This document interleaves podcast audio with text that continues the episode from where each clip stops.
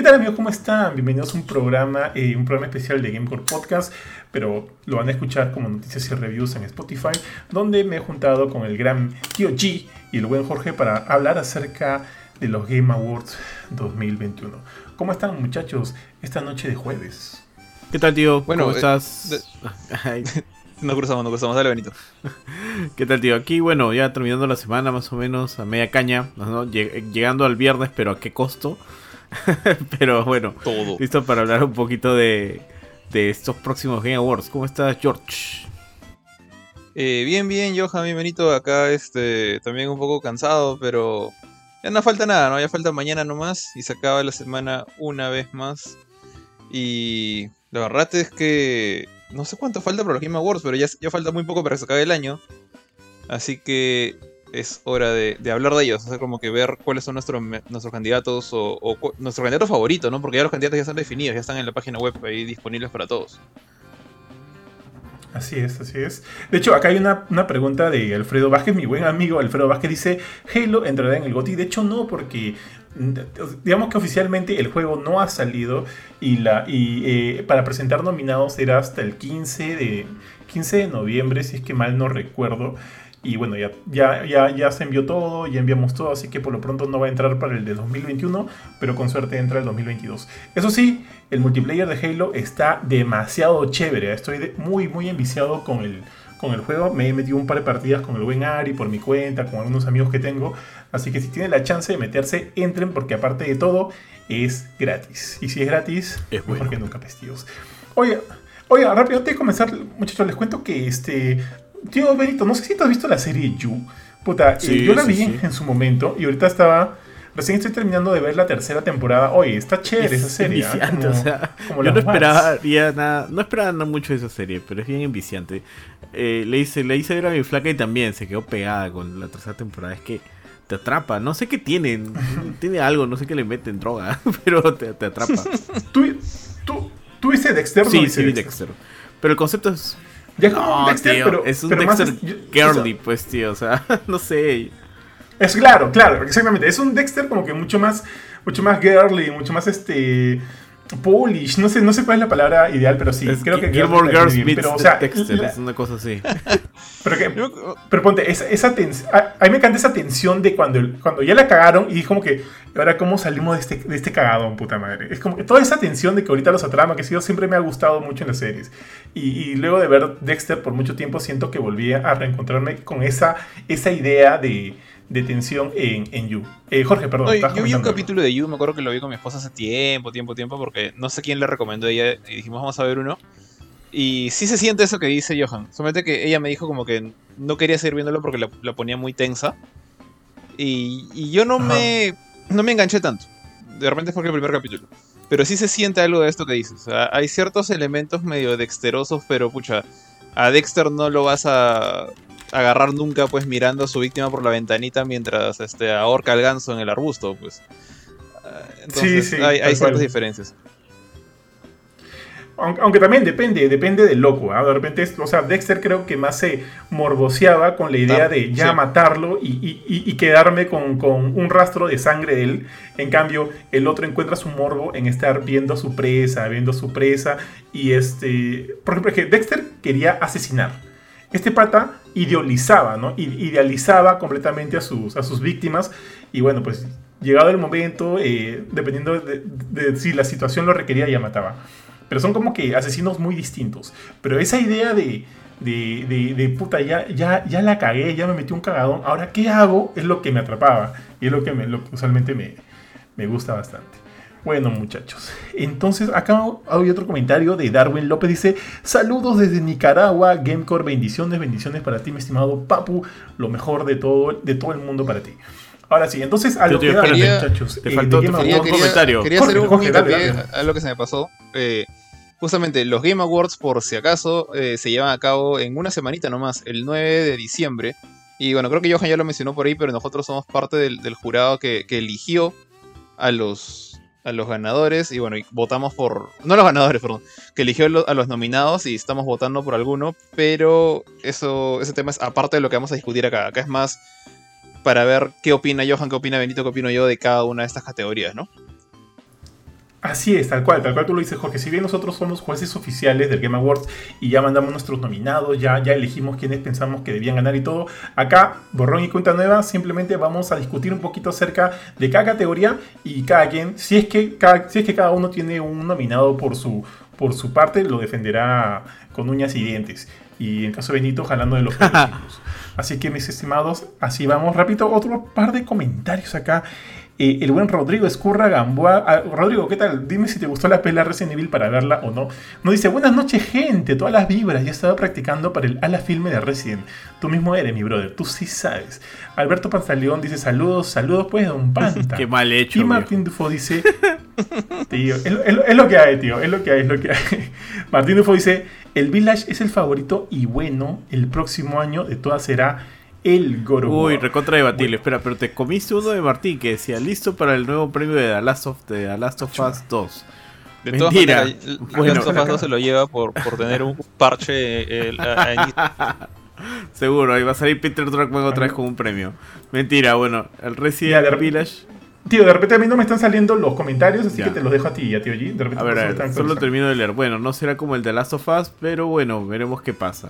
Y sí, bueno, este año mm, no siento que haya candidatos tan fuertes, pero ya vamos a hablar al respecto. Vamos, tío. Así es. Yo, yo creo, yo creo que esa, esa categoría hay que jala para el Sí, sí, final. Dale, mejor dale, de juego al final. Ya, entonces vamos, vamos este, de atrás para es. adelante, pues. Eh, he ido hasta el último. Mira, nos vamos, a, nos vamos a saltear todo lo que es eSport, deportes y qué sé yo, porque me. Este artista del año, influencer del año, porque a mí, Eh. sinceramente a mí no me. Hay que, hay que decir la- las que Tío. nos vamos a saltar. A ver, nos estamos saltando Ah, mejor dale, dale, evento dale. de esports, mejor entrenador de esports, eh, mejor equipo de esports, mejor jugador, mejor atleta de esports y mejor juego de esports. O, o esa sí la quieres ver. Ya. No, no, no. Y también, aparte, mejor creador de Y mejor contenido crea- del año. No me Siempre son los ¿Cuál mismos juegos, el mejor juego de eSports. No entiendo cuál es el chiste ahí. Ah, ah, de- Aunque este año. Call of Imagino Duty, que ganará- CSGO, Dota Call of 2, Duty. League of Legends, Valorant. imagino que League of Legends ganará por, por, por este Arkane nomás. Por popularidad. Ah, pero, pero esos, digamos que no son como que su- estándares de valores para una programación de este tipo. No debería, ¿no? ¿O pero sí? por popularidad, tú sabes cómo es a veces. Bueno, Tío, o sea. bueno, sí, es verdad, es verdad, es. es verdad, es la true, es la true. Ya, tío, no sé qué lista tienes tú ahí a la mano. Yo que tengo unos acá, cuadraditos. bueno, este, cuadraditos negros. Ya, entonces, eh, Best Sports Game, Most- Entonces, el que sigue es Most Anticipated más Game. anticipado. ¿Para sí. ti? Ya, vamos a juegos más anticipados. Y tío, te, les nombro ahorita cuáles son los que están aquí. Por un lado está Elden Ring. Está God of War Ragnarok para el gran Martín Dufo. Está Horizon Forbidden West. Está la secuela de Legend of Zelda Breath of the Wild, que todavía no tiene un nombre este, oficial. Y este Starfield. ¿Quién quiere comenzar, chicos? A ver, tío, yo. Eh, La verdad es que. O sea, ahorita el que está más, ah, más real. eh, De frente, de frente, ¿ah? De frente a tu, ah, a de tu- frente a a tu mi elección, elección. Es que. Yo apreté el botón es que- ya. Sí, tío. Si no, vamos a estar toda la, vamos a estar Ya, toda la noche. Horizon Forbidden West, tío. Voy a decir eso. Horizon Forbidden West. ¿Por, por qué, tío? ¿Por Mira, qué? o ¿Por sea, qué? el que está más tangible es Elden Ring. Y bueno, es un. Pero eh, creo que es un. O sea, no, es, no llega a ser un nicho porque es súper popular, pero no todo el mundo lo va a jugar tanto. Ahí tienes God of War Ragnarok que no tienes nada tan tangible. Entonces yo creo que lo más esperado ahorita es Horizon Forbidden West, que tienes bastante de lo que viene. Se ve espectacular. Tienes lo que vino de antes. Y es un juego completamente jugable, valga la redundancia, por todo el mundo. Entonces tienes alcance. Más gente espera Ho- Horizon Forbidden West que la gente que espera Elden Ring. Y finalmente más gente va a terminar Horizon Forbidden West que la gente que va a terminar probablemente Elden Ring. Ese es, Eso un es buen verdad. punto. Es un buen punto, tío. En mi, ponte, en mi caso, mira, de por sí no me cabe en duda de que todos estos, estos cinco van a ser grandes juegos, van a ser muy, muy buenos juegos. Eh, Zelda, Starfield, si bien la idea de Starfield no me provoca tanto, he leído eh, eh, lo ambicioso que es este proyecto, que en verdad pinta bueno, pinta muy bueno. Y bueno, God of War ala por sí solo, y como tú dijiste, Horizon Forbidden West también es como que una apuesta segura, tío. Pero yo tengo que irme por Elden Ring, ¿sabes por qué? No solo por lo por la, eh, por la beta que, se, que pudimos probar hace unas semanas, que me encantó. Eh, me encantan los juegos de From Software, me encanta toda esta idea de los juegos del tipo Souls, me gusta un montón. Cada vez que hay uno, de todas maneras, de cajón me meto. Y, y- y bueno, lo que he probado hasta ahorita me ha gustado mucho.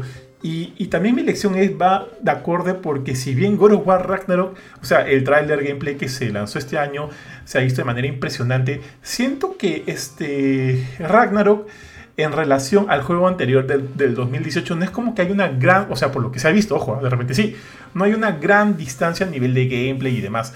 Es muy similar. Yo, lo de, yo más que todo para Ragnarok estoy más interesado en la historia y ver cómo acaba esta, eh, esta mitología nórdica. Eso es lo que más me llama.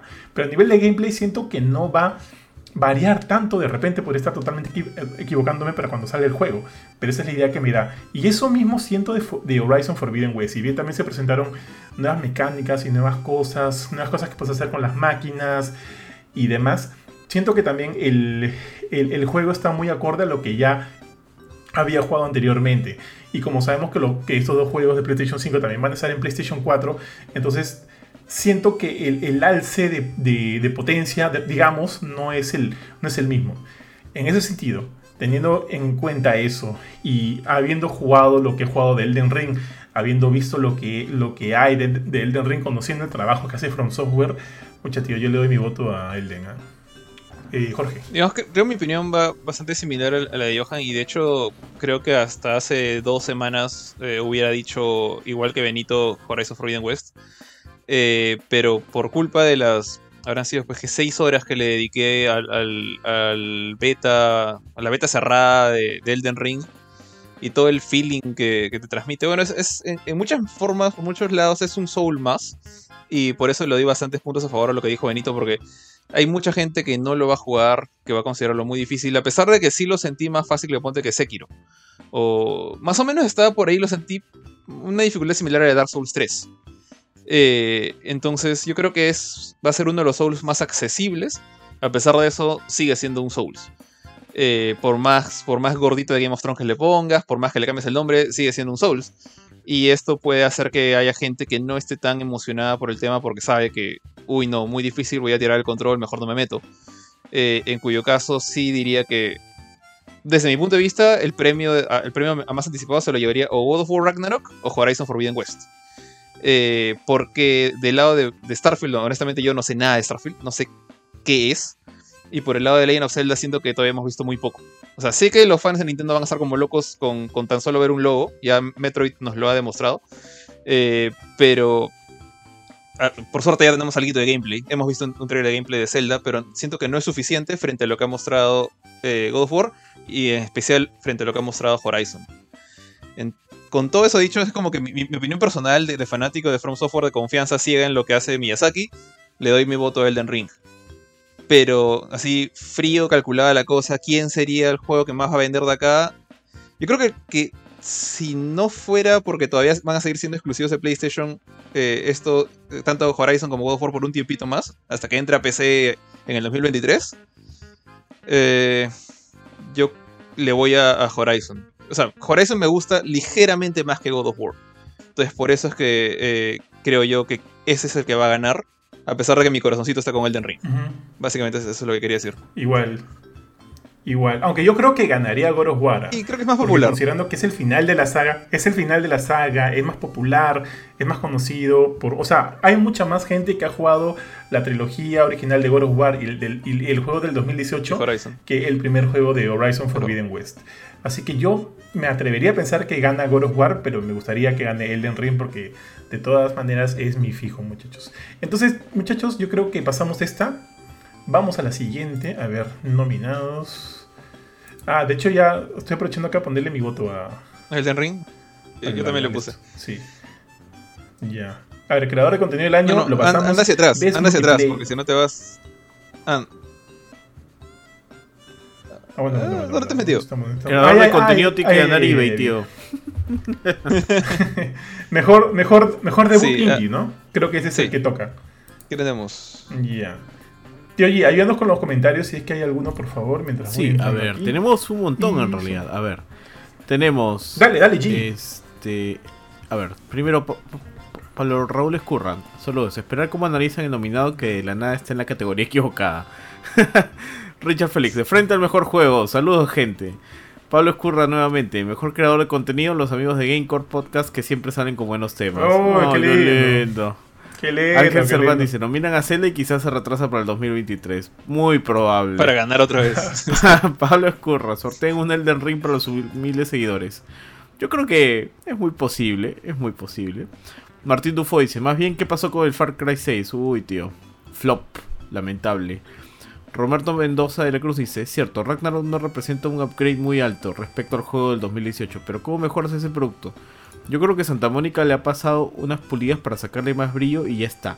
Y el gancho ahí es saber cómo acaba la historia con la mecha de Kratos versus Thor. Por otra parte, esa lectura de Horizon no la tenía en el radar. Pero es cierto, no genera mucho hype, pero es el juego que tiene más alcance. Diego Leca dice, nada, Tunche es el juego el ganador del mundo mundial. Martín Dufo. Claro, esos juegos aparte de ser difíciles llegan a desesperar tanto ver morir a tu personaje y comenzar todo de nuevo. Pero bueno, God of War está fuerte en esa categoría. feeling es, el feeling de eso es, Es es satisfacción pura para mí. Oye, habla- hablando de los sorteos, muchachos, eh, justo, que lo comentaba? Creo que el, el buen, el buen Raúl. Me llegó hoy día esto de acá. Eh, Ojo, es solo, es solo el Steelbook, ¿ah? no, es la- no es el juego. Así que si quieren lo vamos, a regal- lo vamos a sortear entre la gente de los entre los colaboradores a quien vive en Lima, tío, porque sortear entre los colabora- colaboradores es bien difícil. O no estoy en Lima, o estoy de viaje, o vivo en, en- en- en la China. Por Olva, tío, por Olva llega está, está complicado.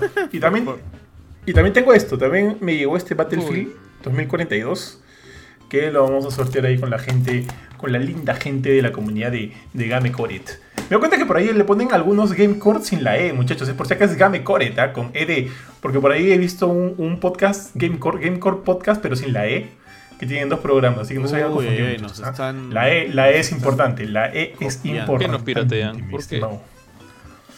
Bueno, Ahora sí, cuando te pirateas mejor porque debut bien, ¿no? O sea, ¿no? ¿Lo dicen? Algo bueno estás haciendo, algo bueno estás a ver, haciendo. para no, definitivamente. para no hacerlo más larga. ¿Quién quiere empezar?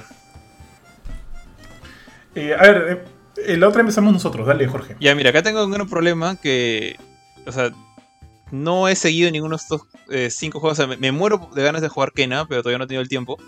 Eh, pero los demás ni siquiera estaban en mi radar. Así que por defecto le voy a dar el, el- premio a Kena. O sea, de hecho, creo que hace dos días, no, que dos días, ayer eh, he estado jugando el, mejor indie de, este año para mí, que ha sido Death's Door. Lamentablemente no es un debut. El estudio que lo hizo ya había hecho Titan Souls antes. Entonces, acá estamos hablando de estudios que solo han hecho su primer juego. O sea que. Por eso, por eso no entró Tunche. no, pues ahí es, es, es, Ya está Squares, no Squares. metió la rata. Pero este. eh, de acá, bueno, le voy a Kena. Así de simple, simplemente porque es el único que conozco. Y es el de estos cinco, el único que me muero por jugar. O sea, como que quiero ya que que lleguen mis vacaciones del 25, que, que, que descanso de- de- del estudio. Eh, y ahí puedo jugar cosas que no son necesariamente para review. Este va a ser uno de los primeros, de todas maneras. Va a seguir con Marvel Avengers. De todas maneras, el cuando. único Eh, jugador de Spider-Man es de Marvel importante. Avengers. A ver, mira, mira, tío, yo de todos estos he probado un poco de Forgotten City. Justo nos mandaron uno para, para tener este, ahí la, el- el- la, la chance de, de verlo. Sable no, ni Artfulscape no nos lo mandaron, así que no, en realidad no, no, no los he probado. Aunque Sa- Sable se ve bonito, se ve interesante bonito. esa, esa dirección artística.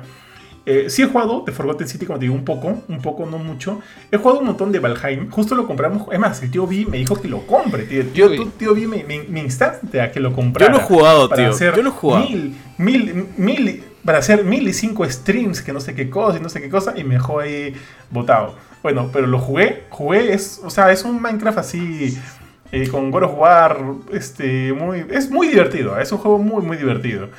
Y bueno, pero eh, Kena Breach of Spirit sí lo jugué. Creo que estuve a, estuve a punto de platinarlo. Me faltaron 5 o 4 platinos. Perdón, 5 o 4 trofeos para platinarlo. Y muy, muy asombrado con la experiencia eh, con Kina. De todas maneras, no solo a nivel visual, sino el mismo gameplay es este, se siente bien. Se siente bien. Y aunque no parece, el juego es realmente retador. Si lo quieres jugar como que en los, en los niveles más difíciles, por ejemplo, una batalla con un boss, me ha tomado bastante, bastante tiempo para terminarlo. Aprender bien sus patrones, cómo lidiar con eso, cómo utilizar los ataques que yo tengo a mi, a mi favor y demás. Es como que es difícil. El juego es difícil si es que quieres que sea un reto, ¿no? O sea, lo puede ser totalmente. Eh, aparte, la historia, la historia creo que no es lo mejor de Kina, para serte bien, bien sincero. Eh, es Kena, Kina, ¿no? mal, partida. Bueno, en fin. La historia no es lo mejor, no es lo mejor, pero, eh, pero, pero funciona, funciona bien. Entonces yo mi voto definitivamente va para, para Kina, el, la- el, eh, Bridge of Spirits. Tío Shi, Tío, acá yo también me agarro igual que Jorge con respecto a la experiencia. Yo he jugado Valheim, he visto Kina. Eh, The Forgotten City no lo he jugado, pero sí he visto varias cosas. Yo, o sea, por omisión, votaría por Valheim. Y por la popularidad también que se ganó durante el tiempo que, que arrancó en realidad el juego. oye tío, pero tú sales en Kina. Qué, qué No votas por tu gracioso, juego, tío, zapazo. gracioso. Toda la vida tú... Siempre mismo chiste. Está Dale, bien, está bien, tío. Ya, pasamos, tío. Revisa los comentarios mientras voy pasando al siguiente, ¿ya? A ver, A ver, tenemos este. Diego Leca dice: No importa, mando mi testaferro. Harry Bauer dice: Sorteo de juego, tío, está sorteando cajitas. Roberto Mendoza dice: Sable y The Artful No. Escape están en Game Pass. Eso es bueno. Y Harry dice: En Kina Bueno. salen pequeños G's. Ay, qué buena. Tío, ¿leíste este comentario? Mira, acá tengo uno, no sé si lo has leído, dice de Roberto Mendoza de la Cruz. Dice: ¿Es cierto, Ragnarok Sí. no representa un upgrade muy alto respecto al Sí juego lo del leí. 18? Ah, ok, ok. Ah, Ah, perdón, perdón, tío. Ya, ahora sí, entonces. Eh, el que sigue, ah, tengo yo acá, es mejor multiplayer, ¿verdad? Sí, porque yo me salté el de, el de creador de contenido. Ya, a ver, esta la inicio yo. Tenemos Back for Blood, tenemos Knockout City, tenemos It Takes Two, tenemos Monster Hunter Rise, tenemos New World y tenemos Valheim. Tío, he jugado creo que casi Sí. todos. Algunos más que otros. Pero he jugado definitivamente todos, algunos con el tío G. Ya, yo de frente, a ver, vamos. Back for Blood me gusta mucho, me gusta un montón. Siento que a nivel de multiplayer eh, el juego te proporciona los elementos clave para que la pases muy bien con cuatro grupos de amigos. Y eso creo que es ¿Cuatro bastante grupos? chévere. Aparte yo soy sub... Perdón, con cuatro amigos, con grupos de cuatro amigos. Y aparte que yo soy súper fan de los zombies y, y esta, eh, este pedigrí de, de Left 4 Dead se siente bastante en el juego y creo que, creo que o sea, es un, de, todas maneras es un contendiente sólido. Knockout City, y creo que he hablado bastante de Knockout City en varios programas y es un juego por el cual no daba ni un sol y terminó sorprendiéndome bastante. Ahora, sé que ha seguido actualizándose, ahora hay unas nuevas temporadas, se han implementado más cosas. No lo he probado ahora este, de cara al- hacia el fin de año, sino lo, lo, lo probé en su modo vainilla. Y me, y me da la, no sé, me da la curiosidad de por ahí ver qué, qué cosas han, han, este, han estado mejorando en el juego para, para hacerlo más divertido. Pero bueno. Eh, y Two lo jugué con mi gran amigo, el tío Shi, tío. Ahí tu- tuvimos la suerte de salvar nuestro matrimonio en el juego, mi estimado. Y es un juego muy, muy divertido. O sea, tiene una gran historia. Los elementos cooperativos es el corazón de este juego. Es un juego que si bien eh, inicias como una especie de plataformas, el juego va mutando a muchas cosas. En un momento se vuelve como que una especie de RPG. Se vuelve también un shooter. tío. Es un juego muy versátil, muy bonito y me gusta bastante. Monster Hunter Rise es un juego increíble. O sea, si tienes una Switch, yo creo que de todas maneras tienes que tener Monster, Monster Te lo di, ¿no, Jorge? El Monster Hunter Rise. ¿Lo llegaste a probar o no? No, no, No, no lo llegué a probar. Pero, Está con Shin Megami Tensei, yo. pero de todas maneras, te- de todas maneras tienes que jugarlo. New World yo no lo he jugado mucho más allá de la beta, lo jugó el buen Bofe. De hecho me habló bastante bien del juego, también tiene como que buenas, buenas opiniones. Eh, y Valheim, bueno, el Valheim ya, ya lo comenté en su momento. Tío, yo por todo, o sea, considerando todos los que he jugado y por eh, lo que cada uno de estos títulos me dio en su momento, yo voy por It Takes Two de todas maneras porque este es un juego que también lo, tuve la chance de jugarlo con mi esposa, con Mila, y nos divirtió de principio a fin. Y es como que sentarte y ver una pela, tal cual. Nos hemos reído porque tiene como tiene diálogos muy muy divertidos y la historia tiene un mensaje también bastante fuerte. Si bien hay, hay por ahí algunos momentos que podría perdón, algunos elementos del juego que podría eliminarlos. Creo que de por sí es un juego bastante redondito. Así que yo ah, desde, desde ahorita voto por It Takes Two. Muchachos. Tío, yo igual que tú, en realidad. O sea, ya, ya has resumido gran parte de los juegos que estamos viendo hasta ahora. Y yo también voy a vo- votaría por It Takes Two. Me pareció que fue un juegazo cuando lo estábamos jugando. Eh, los demás, si bien es cierto, Back 4 Blood es un buen contendente, pero tiene sus cositas que quizás no terminan de convencer. Al igual que New World. En calidad y en versatilidad, It Takes Two creo que se los lleva de encuentro. Y con la historia más aún. Mi voto va para ahí. Eh, bueno, de hecho coincido con ustedes por más que nada creo porque de acá solo he llegado a jugar dos, eh, Back 4 Blood y Takes Two. No con City, así como, como dice eh, Johan, creo que no- ni, lo vi, lo miré de lejitos, lo regalaron en Plus, todavía ni siquiera ni lo he instalado. pero me dicen cosas buenas. Eh, algún día, bueno, honestamente dudo mucho que lo pruebe, ¿ya? pero eh, de ahí Monster Hunter Rise yo siento que debe tener calidad como la de World, asumo, entonces como que ya lleva la cosa segura. Y Back 4 Blood, bueno, lo jugué un poco con ustedes, de hecho solamente jugué la beta. Entonces, y mi, mi voto va por It Takes Two, a pesar de que no lo he jugado yo directamente, eh, he visto toda la campaña que jugó mi esposa con, con Junior, de, Parallax. Eh, no toda la campaña, pues habré visto pues dos, tres capítulos, y sí se, se veía lo que dice Johan, o sea, el, gameplay cambia cada rato, o sea, a pesar de que viene de, la gente que hizo A Way Out, que sí lo jugué completito, me pareció bravazo ese juego. Acá siento que han eh, ido a un nivel más. O sea, ya no es solamente cooperativo de avanzar y pasar este, mini puzzles y escenas de acción. Sino ya se mandaron, mucho, metieron todos los tipos de gameplays que se le podía ocurrir. No he tenido la relación, digamos, tan directa con la historia. De hecho, ni siquiera sé qué trata la historia, a pesar que sé que son una pareja que están peleándose. Es todo lo que sé. No sé si se terminarán este, reconciliando, divorciándose al final. Quién sabe pero basándome únicamente en gameplay, siento que este es el más innovador de los que están acá presentes en la lista. Eh, y si en efecto la historia es tan feeling como dicen, creo que es, es un, un plus más todavía. Así que eh, iría por It, It Takes Two de Haze Light Studios. Sí, tío, tal cual. Entonces, creo que es un anime por nuestro lado y sí, It Takes Two. Entonces ya, tío, paso, al, paso a lo siguiente, ¿ya? Vamos a seguir los, a los nominados. Entonces tenemos mejor multiplayer y vamos al mejor juego de deportes Carreras. y o No carreras. se nota que hay poquitos de estos. Ya. Sí, tío.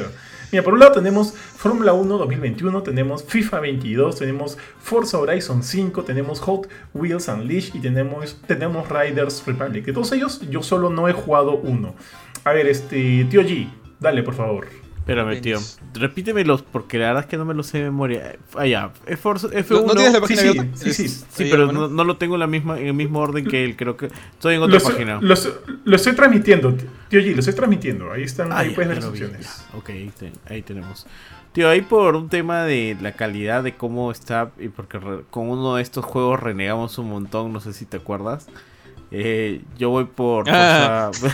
Renegamos tanto que no llegamos. Y creo que hay uno que es siempre el mismo juego todos los años. eh, pero el que he visto que está, que está espectacular. No he tenido oportunidad de jugarlo. Este. Porque bueno, estoy en debe con varios juegos. Pero yo voto por Forza Horizon 5, tío. Jorge. Eh, bueno, de acá yo he jugado solamente dos de ellos, los dos últimos de la lista de Game Awards. Eh, lamentablemente no tengo una buena experiencia con Fórmula 1, pero no porque sea un mal juego, sino porque es demasiado eh, simulación. O sea, cada cambio del carro, le cambia los alerones, mueves las ruedas, eh, los aros, el peso afecta cómo manejas. Y, cuando jugué este juego, la versión 2019 creo que fue, fue que aprendí que la Fórmula 1 tiene reglas que te bajan y suben puntos cuando haces un rebase ilegal, cuando tomas una curva saliéndote del pasto. Te juro que a mí me, me gusta correr, o sea, cuatrimotos o lo que sea que pueda encontrar en algún parque de diversiones por ahí. Me encanta, incluso correr mi, mi carrito viejo cuando, cada que puedo. Pero acá hicieron como que sentí que todas esas reglas le quitaban la gracia a la carrera. Entonces, por mis malos recuerdos no puedo darle el voto a Fórmula 1 2021, por más buen trabajo que, que seguramente es para la gente que le gusta el realismo. Eh, FIFA 2022, bueno, nunca me, nunca me han gustado los juegos de fútbol, sería ilógico que le dé el, el- el- el voto. Por lo menos no está y, y fútbol, por lo menos está el, decente, está FIFA.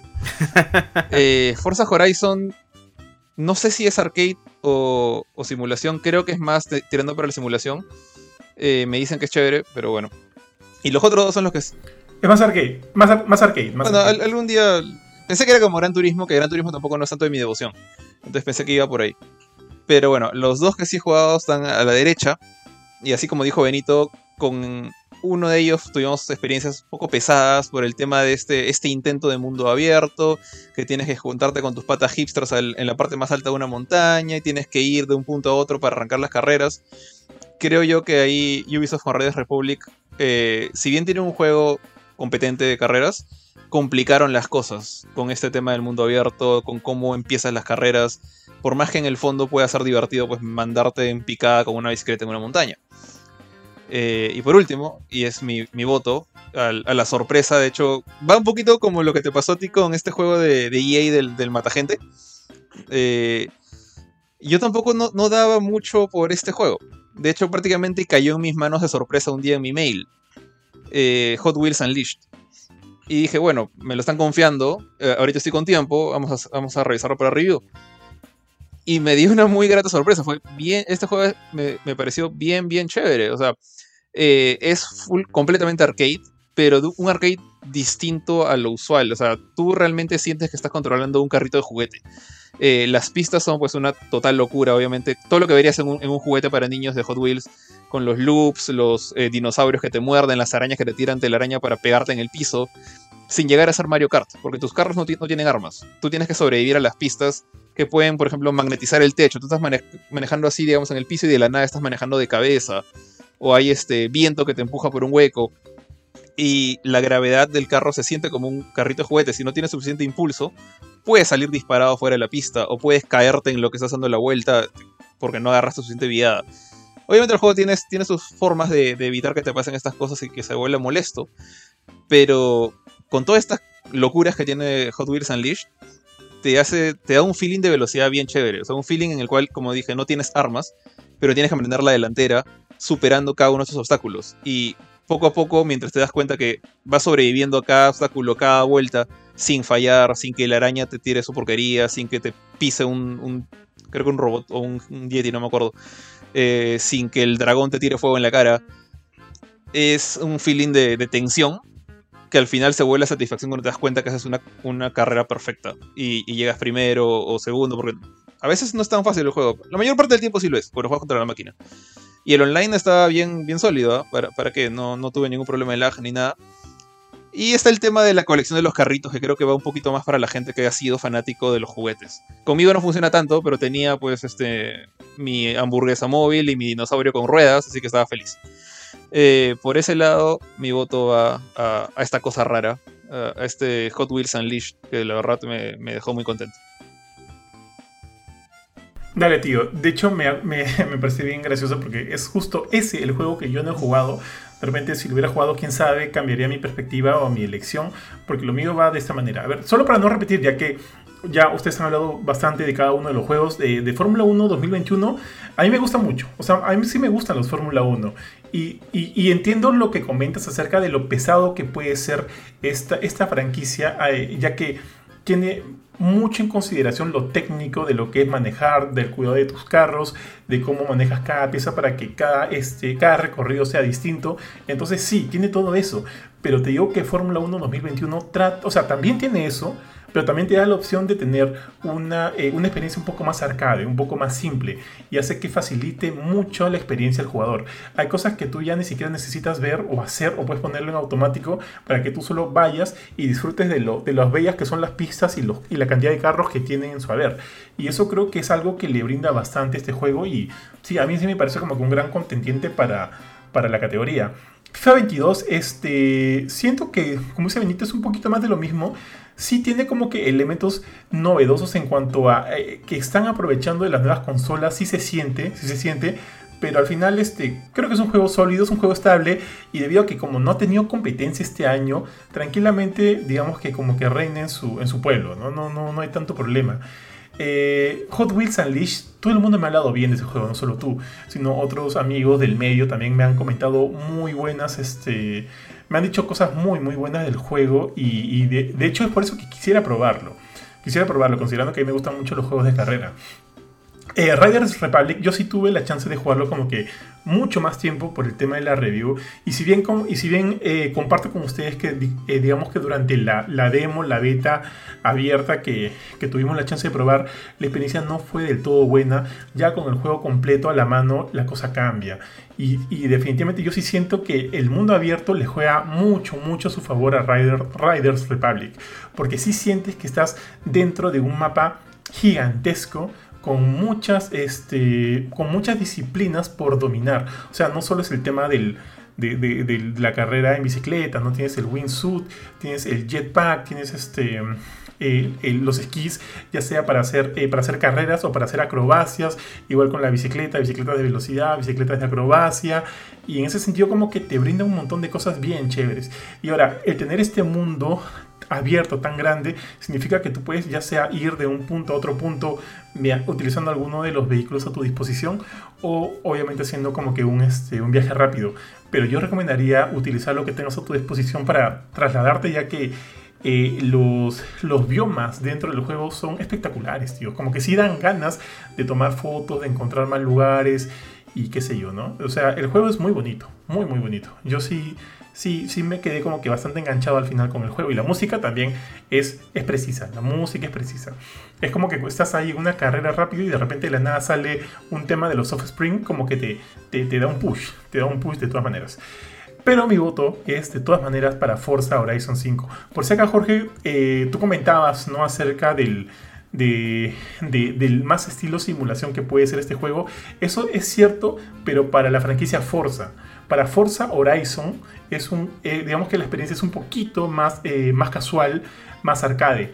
Y Forza Horizon 5 es un juegazo, juegazo, juegazo por donde lo veas. Desde el momento que inicias con este con este segmento de presentación del juego que te, que te brinda, eh, bueno, que te hace saber que estás en México, pasando por distintos escenarios, distintas formas de conducir, los carros que te dan a tu disposición. El juego se ve, se escucha y se siente de manera impecable, tío. Impecable. Para mí es un juegazo y Playground Games saben lo que hacen. Para mí es mi voto del año y yo voto ahorita por Forza Horizon. Eh, Jorge, ¿tú votaste por Hot Wheels? Benito, ¿tú por cuál votaste? No, se me pasó. Forza también, tío. Buenazo, tío. Entonces gana Forza aquí y pasamos a la siguiente, a menos que alguien quiera comentar algo. No, solamente para leer un comentario de Roberto Mendoza que dice Forza Horizon 5 te lo presenta como un simulador por el detalle de la información sobre los vehículos, pero es bien arcade. Entonces todos los puedes jugar sin problemas. Me encanta el Fórmula 1, pero Codemasters se enfocó en hacerlo muy simulador. Tienes que atender a los ajustes del vehículo para cada pista y según tu estilo de manejo. Si no sigues a la Fórmula 1 como deporte favorito, uno no se siente como en el juego. Además, que lo mejor es jugarlo con volante y pedales. Desde, desde mi corazón de Sonyer, la gente de Playground ha sacado un juegazo. El Sonyer declarado. Es verdad, es verdad, es verdad. Playground, la gente de Playground ha sacado un juegazo. Ahora sí, entonces paso al siguiente que es eh, mejor simulación o estrategia, tío. Eh, ¿A quién le toca esta? Jorge, creo que te toca a ti primero, dale. Eh, está cargando mi... Ya, ya está. Ya, acá tengo un gran problema. no he jugado ninguno ah, de estos. Creo que de hecho me atrevería a decir que todos son exclusivos o de PC o de Xbox. ¿O me equivoco? Sí. Bueno, Humankind no lo eh, conozco, es de Sega, de repente está, en más plataformas. Eh, Humankind es como Civilization. ya, acá sí, pucha, voy a tener que. O sea, a, ciegas eh, le daría mi voto a Age of Empires 4 simplemente porque es la franquicia que, conozco y que, creo que por mi época de hace mucho tiempo, de, joven universitario que, trataba de jugar pues este Warcraft 3 o en, en colegio cuando trataba de jugar StarCraft 1 en algún momento he agarrado Age of Empires, pero ya sería un poco mezquino darle un voto porque sí, o no voy a votar en esta categoría. Eh, a ver, yo. Eh, bueno, yo he jugado Age of Empires 4, lo he jugado de principio a fin. He jugado Microsoft Flight Simulator. Eh, no le he dado tantas horas como me hubiera encantado dársela. Eh, el juego es muy bueno, eso sí, no, no te lo niego. Humankind, Evil Geniuses 2 e Inscription no los he jugado, para serles sincero, así que no tampoco puedo como que emitir un voto en cuanto a estos tres. Pero entre Microsoft Flight Simulator y Age of Empires 4, eh, Age of Empires es un, más, es un juego que se acomoda mucho más a lo que me gusta hacer a mí. Eh, repito, Microsoft Flight Simulator es impresionante, pero también siento que puede ser bastante, bastante técnico y bastante pesado en ese sentido. Así que para que yo pueda disfrutar realmente de, volar y ver, ver todo lo que puedo hacer con este juego y llegar, llegar de un lugar a otro, son varias cosas que tengo que aprender de antemano. Fácil, no es tan técnico como los Fórmula 1, pero el, nivel de simulación sí es bastante alto, es bastante alto. Así que sí, sí necesitas como que meterle bastante cabeza para entender, saber lo que estás haciendo y finalmente disfrutarlo. Eh, cosa que yo no, no, no le di, no le di sinceramente, pero de que es impresionante, es impresionante por las cosas que, que pude jugar. Eh, Age of Empires 4 me gustó, me gustó un montón. No es un, no es un, este, ¿cómo se le dice? No han redescubierto la rueda porque siento que es muy similar, sobre todo a Age of Empires 2. Es muy, muy similar. Por ahí de repente las animaciones son mejores. Por ejemplo, tienes más elementos de estrategia. Por ejemplo, eh, me acuerdo que cuando he estado en alguna campaña, podía eh, a, mis arqueros podía ponerlos en, lugares estratégicos para que nadie los alcanzara. Evidentemente sus flechas me ayudaban de una que otra, ¿no? Durante alguna de las, de las batallas. Y tú sabes, y tienes que saber muy bien cómo utilizar a tus caballos, a tus armeros, a tus lanceros, para como que no, no mandarlos al matadero. O sea, tienes que saber cómo jugar para no mandar tus recursos al matadero, que es muy fácil de hacer. Entonces creo que tiene un nivel de estrategia bien, bien grande, bien fuerte. Y, bueno, yo lo disfruté, así que mi voto va para Age of Empires 4. Tío G. Tío, aquí yo, al igual que muchos de ustedes, bueno, Evil Genius no lo he jugado. Inscription tampoco. Eh, Age of Empires 4 he tenido la oportunidad de verlo más que jugarlo en realidad. Humankind es muy parecido a Civilization. Yo lo descartaría justamente por eso, porque en innovación yo le pondría 0.5. y este. Flight Simulator es ya un clásico, como bien lo has dicho, se ve excelente y todo lo demás. Eh, pero yo creo que aquí iría por Age of Empires, tío. Yo le pondría mi votito a Age of Empires 4 por todo lo que significa Age of Empires. Como bien dices, no han reinventado la rueda, pero se ve increíble. Y creo que todos estábamos esperando un, pequeño retorno a los RTS después de mucho tiempo de no tener este tipo de juegos este, nuevos. Así es, tío. Además, me hizo recordar cuando mi viejita fue quien me compró mi, mi disco piratita de Age of Empires 2, pucha, le tengo muchos buenos recuerdos de ese juego, muchos buenos recuerdos, tío. Así que, de todas maneras, ahí le meto su, su punto. Ahora sí, vamos al siguiente mejor juego familiar. a ver, ese me toca a mí. Esa es la categoría de Nintendo. perdón, Jorge. esa es la, categoría. Esa siempre ha sido la categoría de Nintendo. Pero ahora, hay un invasor ahora. Sí, un invasor. Bueno, a ver, tenemos It Takes Two, que de por sí ya yo le di un voto para mejor juego multijugador. Tenemos Mario Party Superstars, tenemos New Pokémon Snap, tenemos Super Mario 3D World, más Bowser's Fury y tenemos WarioWare Get It Together. He jugado toditos, tío. Yo he jugado toditos. Eh, a ver, esta me toca a mí, así que rapidito voy a hablar un poquito de ellos. Si has jugado un juego de WarioWare, creo que sabes este, qué, qué es lo que vas a experimentar si compras este. Eh, tiene este minijuego, o sea, los minijuegos son todo en los WarioWare y los, los que tiene este, esta nueva entrega son igual de alocados, son graciosos. Inclusive los jugué con algunos de con, con, dos de mis sobrinas que son chiquitas y se han matado de risa jugándolo y como que sí me, o sea, sí me ha brindado un buen, un buen momento, ¿no? Y como esta categoría es familiar, eh, sí señalo el tema de mis sobrinas porque me, me pareció muy gracioso jugarlo con ellos. Ahora, Super Mario 3D World más Bowser Fury es un es un, es un eh, ¿cómo se dice? Un refrito. Es un refrito porque este es un juego que salió originalmente para la, para la Wii U, pero regresó mejorado visualmente, más una expansión que es Bowser Fury, Fury, perdón, que es también bastante entretenido, bastantes horas, le brinda bastantes horas. O sea, si es que ya has jugado el juego original, esta expansión sí le brinda varias horas y, bastante contenido que, que, hace que valga la pena invertir nuevamente por este juego. Pero digamos que como que ya lo vimos antes, pues, ¿no? Ya lo vimos antes. New Pokémon Snap a mí me gustó mucho. Recuerdo que Jorge, tú me contaste que Shaya también le gustó, pero se frustraba en algunos momentos y te doy toda la razón porque a veces el juego no, no te dice exactamente qué hacer para pasar como que de una sección a otra. A veces es una cosa medio fortuita y tiene de eso. Pero eh, si lo que te gusta es ir eh, interactuar con Pokémon de una manera muy distinta a, como lo haces en los juegos canon de Pokémon, como ahorita Pokémon eh, los Emerald y, y peor los que, los que acaban de lanzar, creo que es una buena opción. Mario Party Superstars no me gustó mucho. Este. Siento que son, o sea, saben, de qué va Superstars. Es como que un, un, recuento de todos los otros Mario Party con, una, con un look mucho mejor. Eh, alucina que me aburrió y eso que lo he jugado también en familia. Pero fácil, Mario Party no es para mí. Bueno, It Takes Two, ya he hablado, he hablado maravillas de It Takes Two, así que no, no los voy a repetir, tío. Eh, que eh, de hecho dicen mejor juego familiar. Y por mejor juego familiar yo siento que es un juego al cual, digamos como que por lo menos bastantes miembros de la familia pueden interactuar en conjunto, ¿no? Y Text 2 es de a 2, es de a 2 y por ahí siento que de repente hay un poquito de limitación, podría, sentir, podría sentirlo, cosa que no sucede con Mario Party Superstars ni con WarioWare.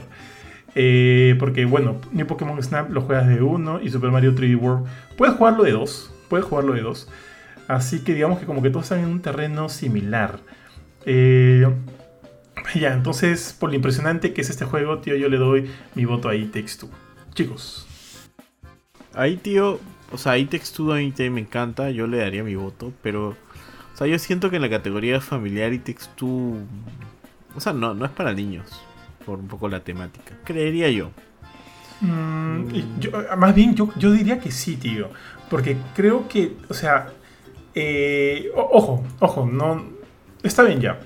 O sea, yo creo que de repente, entiendo lo que dices, de repente tendría que haber cierto nivel de, de conciencia o cierto nivel de entendimiento para poder este, entender todas las temáticas que tiene este juego, ¿no? Porque creo que como tú bien dices, o sea, bueno, bien señalas, está más vinculado a lo que es este, este conflicto de parejas y cómo buscar resoluciones eh, positivas ante, ante algún problema en, específico. Y creo que eso, esto, eh, bueno, ese problema, ese tema, lo pinta bastante bien este juego. Pero es tan...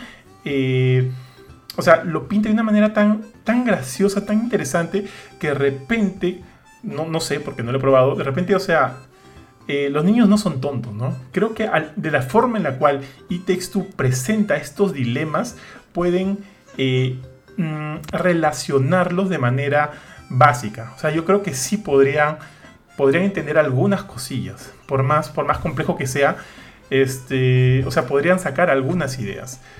Eh, pero bueno, pero... Claro, ahí para, para, complementar un poco voy a leer un par de comentarios. Primero Rodrigo Escurra que dice, he jugado toditos, claro, el rico burlándose del pobre.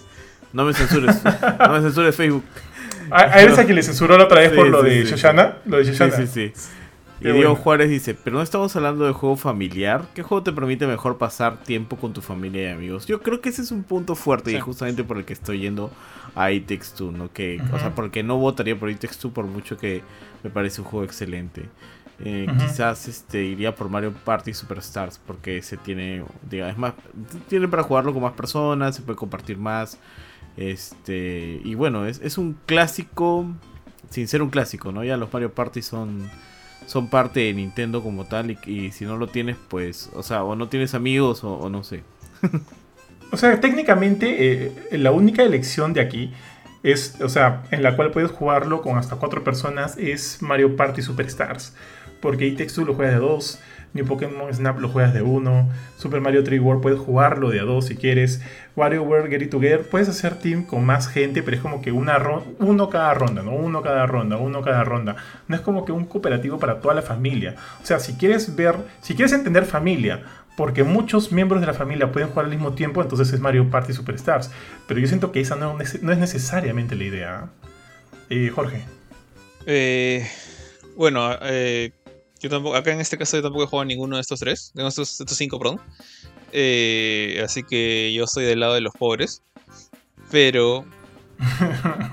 pero creo que sí coincido con Benito. O sea, sí, el, tema es jugarlo en familia. O sea, no es jugarlo tú con tú y Benito. No es jugarlo tú con tu pareja, es jugarlo tú con, con, tus eh, sobrinos, hijos, primos, invitados. En, no sé, prepandemia, cuando venía toda la mancha para celebrar que se iba Navidad. Eh, entonces, en ese caso, sí, también le doy a, Mario Party. Tendría que darle a Mario Party el voto o a WarioWare. Porque ahí por lo menos hay, hay intercambio de controles constante. Ah, se puede jugar para varias personas. No sé qué Michi hace Pokémon Snap acá. Definitivamente. no sé qué demonios hace Pokémon Snap. O sea, porque It Takes Two puede jugarlo a dos. Super Mario 3D World puede jugarlo hasta de 4. Mario Party y WarioWare en, en, mancha. Pokémon Snap es una experiencia para una sola persona. Esto es, más como que. Eh, más que ser un juego. O sea, por lo que, si, me baso en la descripción de lo que dice acá, es, es, el mejor juego apropiado para jugarlo en familia, o family play. Entonces, cuando dices jugarlo en familia, te refieres a jugarlo con familia o jugar o que es algo que cualquier miembro de la familia puede jugar. Si es cualquier miembro de la familia puede jugar, o sea, desde un niñito de 4 años, o no sé, cuando, puedes agarrar el control, que sé yo. Yo, empecé a jugar con 4 años, así que digamos, un niñito de 4 años, o un viejo de 60 y pico años que todavía puede mantener los pulgares en su sitio, eh, ahí descartas ahí Takes Two.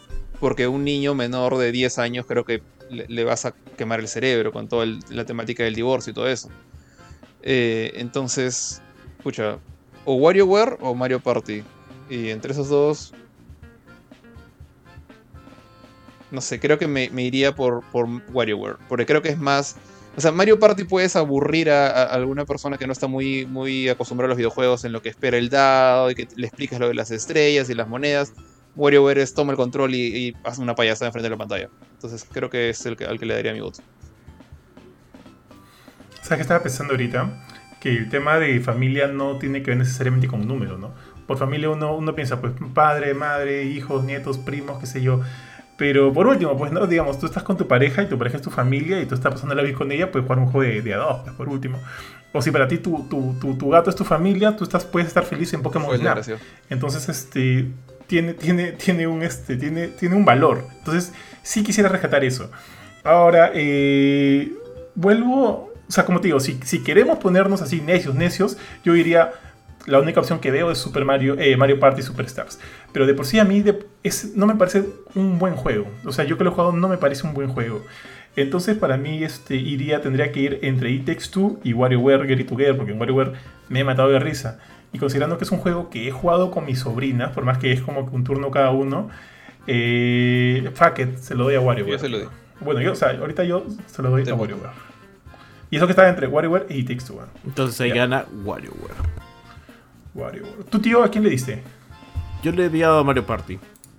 Está bien, tío, está bien, está bien. Entonces pasemos al siguiente, mi estimado. Mejor juego de peleas, tío. Jorge ya, desde ya, desde hace rato ya tiene su ganador. Este, a ver, yo acabo de hablar de este. Dale tú, tío, y creo que este te toca a ti. Sí, a ver, ahí tenemos eh, Demos, Demon Slayer, Kimetsu no Yaiba. Tenemos Guilty Gear Strive, creo que es el juego favorito de Jorge de todo el año. No tanto. Melty Blood Type Lumina, que ese la verdad sí no tengo la más mínima idea de cuál es, no lo he jugado por ningún, no lo he Yo visto por tampoco, ningún yo tampoco, ¿eh? Sí, Nickelodeon All Star. Brawl, que ha tenido bastante acogida. Y Virtua Fighter 5 Ultimate Showdown. Que no sé qué hace ahí, tío. qué ¿Qué, qué hace? Dice, no es Ya. tu familia. Sal de ahí, Sal, eso Dewey, no es sal, tu Dewey. familia. Bueno, tío, ahí Dale, Shi. en realidad, este, yo estoy como los pobres también, ¿no? Este, no, no he jugado mucho de estos. Este, el Demon Slayer lo he visto, se ve bien bonito. espectacular. La serie de la que viene es muy buena, se ve bien bonito. Este, Guilty Gear, como digo, eh, uno de los juegos favoritos de Jorge. También lo he visto, este, se ve bastante interesante. Y el Nickelodeon All Stars Pro- Brawl. Yo aquí, la verdad es que no sabría. No sabría por cuál votar porque no tengo esa experiencia de primera mano del juego. En la que creo que Jorge sí nos podría dar una mano. A ver. Este, si tuviera que lanzar una moneda al aire, probablemente iría por Guilty Gear solamente porque, porque es el juego favorito de Jorge. Pero si fuera por el corazón, iría por Nickelodeon All Star Brawl. Mira, acá eh, tengo que empezar diciendo algo. O sea, el año pasado yo sentí que. Bueno, One Punch Man, eh, tal cual como dijo Benito, no sé si se acuerdan que estuvo ahí entre los nominados. Era como, ¿qué haces ahí? Esta no es tu familia. O sea, tú también no tienes nada que hacer acá. Ah, pero el que siento que le robaron el, premio el año pasado fue a, Grand Blue Fantasy. ¿Por qué? Porque los grandes contendientes eran Street Fighter V y Mortal Kombat 11, juegos de años anteriores que habían sacado un DLC eh, en el caso de Street Fighter chiquito, en el caso de Mortal Kombat grande, pero se- se habían como que renovado, que para mí en cierta forma es hacer trampa. Eh, acá no, acá eh, en este año, este año vemos cinco juegos del año, cinco juegos que no son la versión Super, no es la versión Ultra, no es la versión Aftermath, no es nada de eso. Eh, me hubiera gustado tener a Grand Blue Fantasy acá para mecharse con Guilty Gear, o sea, Arc System contra Arc Systems. Pero sí, o sea, tal como ustedes ya lo predijeron, mi voto se lo doy a Guilty Gear. Ahora, haciendo la salvedad de que no he jugado. De acá solamente he jugado dos juegos. O sea, Demon Slayer. eh, admito que se ve precioso el juego. eh, se- me recuerdo mucho los Narutos de. De Play 4, Play 3. Los Naruto Shippuden, los Na- Naruto Ninja Storm. eh, eh, De CyberConnect. De CyberConnect. CyberConnect, exacto. Creo que es, es CyberConnect, ¿no? ¿O no? ¿O no? Buena pregunta. Sí, eh, no, no, no, no. Acá, no, acá la sí, gente de, Game Awards ha puesto el nombre dos veces, así que no sé quién lo hace eh, en la web. Lamentablemente, a diferencia de Benito, yo no tengo ni idea de qué trata Demon Slayer. Entonces, por ende, no le he dado la chance de, de- de jugarlo ni nada. Pero siento que eh, si vamos con la idea tradicional de un juego de peleas, este juego no encaja acá. Así como Smash Bros. de repente el año pasado mucha gente dijo, ¿qué haces aquí, no? Eh, pero Smash Bros. sí es un juego competitivo, es un juego de peleas hecho y derecho, donde creo que Demon Slayer no va tanto. Y he estado, a pesar que no lo he jugado, he estado viendo más o menos de, qué iba la cosa. Y tiene mucho de lo que tenía Naruto antes, eh, en el sentido de que no se trata siempre de peleas uno contra uno de dos personajes que son iguales. Hay muchos monstruos gigantes, demonios raros, peleas entre, eh, con, con seres que no son controlables por otro jugador. Que en cierta manera para mí crea un juego de acción que, es, que está lleno de peleas uno contra uno, pero que no es un juego de peleas, es más un juego de acción basado en este anime, que está muy bien hecho, muy bonito, pero para mí no es un juego de peleas como, como lo que sería normalmente un juego que tú le dices a tu pata, oye, vamos a retarnos. Esto es más como un Xenoverse y no tanto como un Dragon Ball Fighter, si es que voy a hacer una comparación con, con Dragon Ball. Eh, de ahí, bueno, eh, el otro juego que he jugado es Nickelodeon All Stars, que honestamente no me ha gustado tanto. No, Ah, ¿lo jugaste? Sí, sí, ah, lo jugué un poco, traté de, como que quería aprender a jugar con, con, Invasor Sim, porque pues, soy súper fan de, Sim, me, encanta Sim, eh, Gloria Sim eh, y todo lo que sea.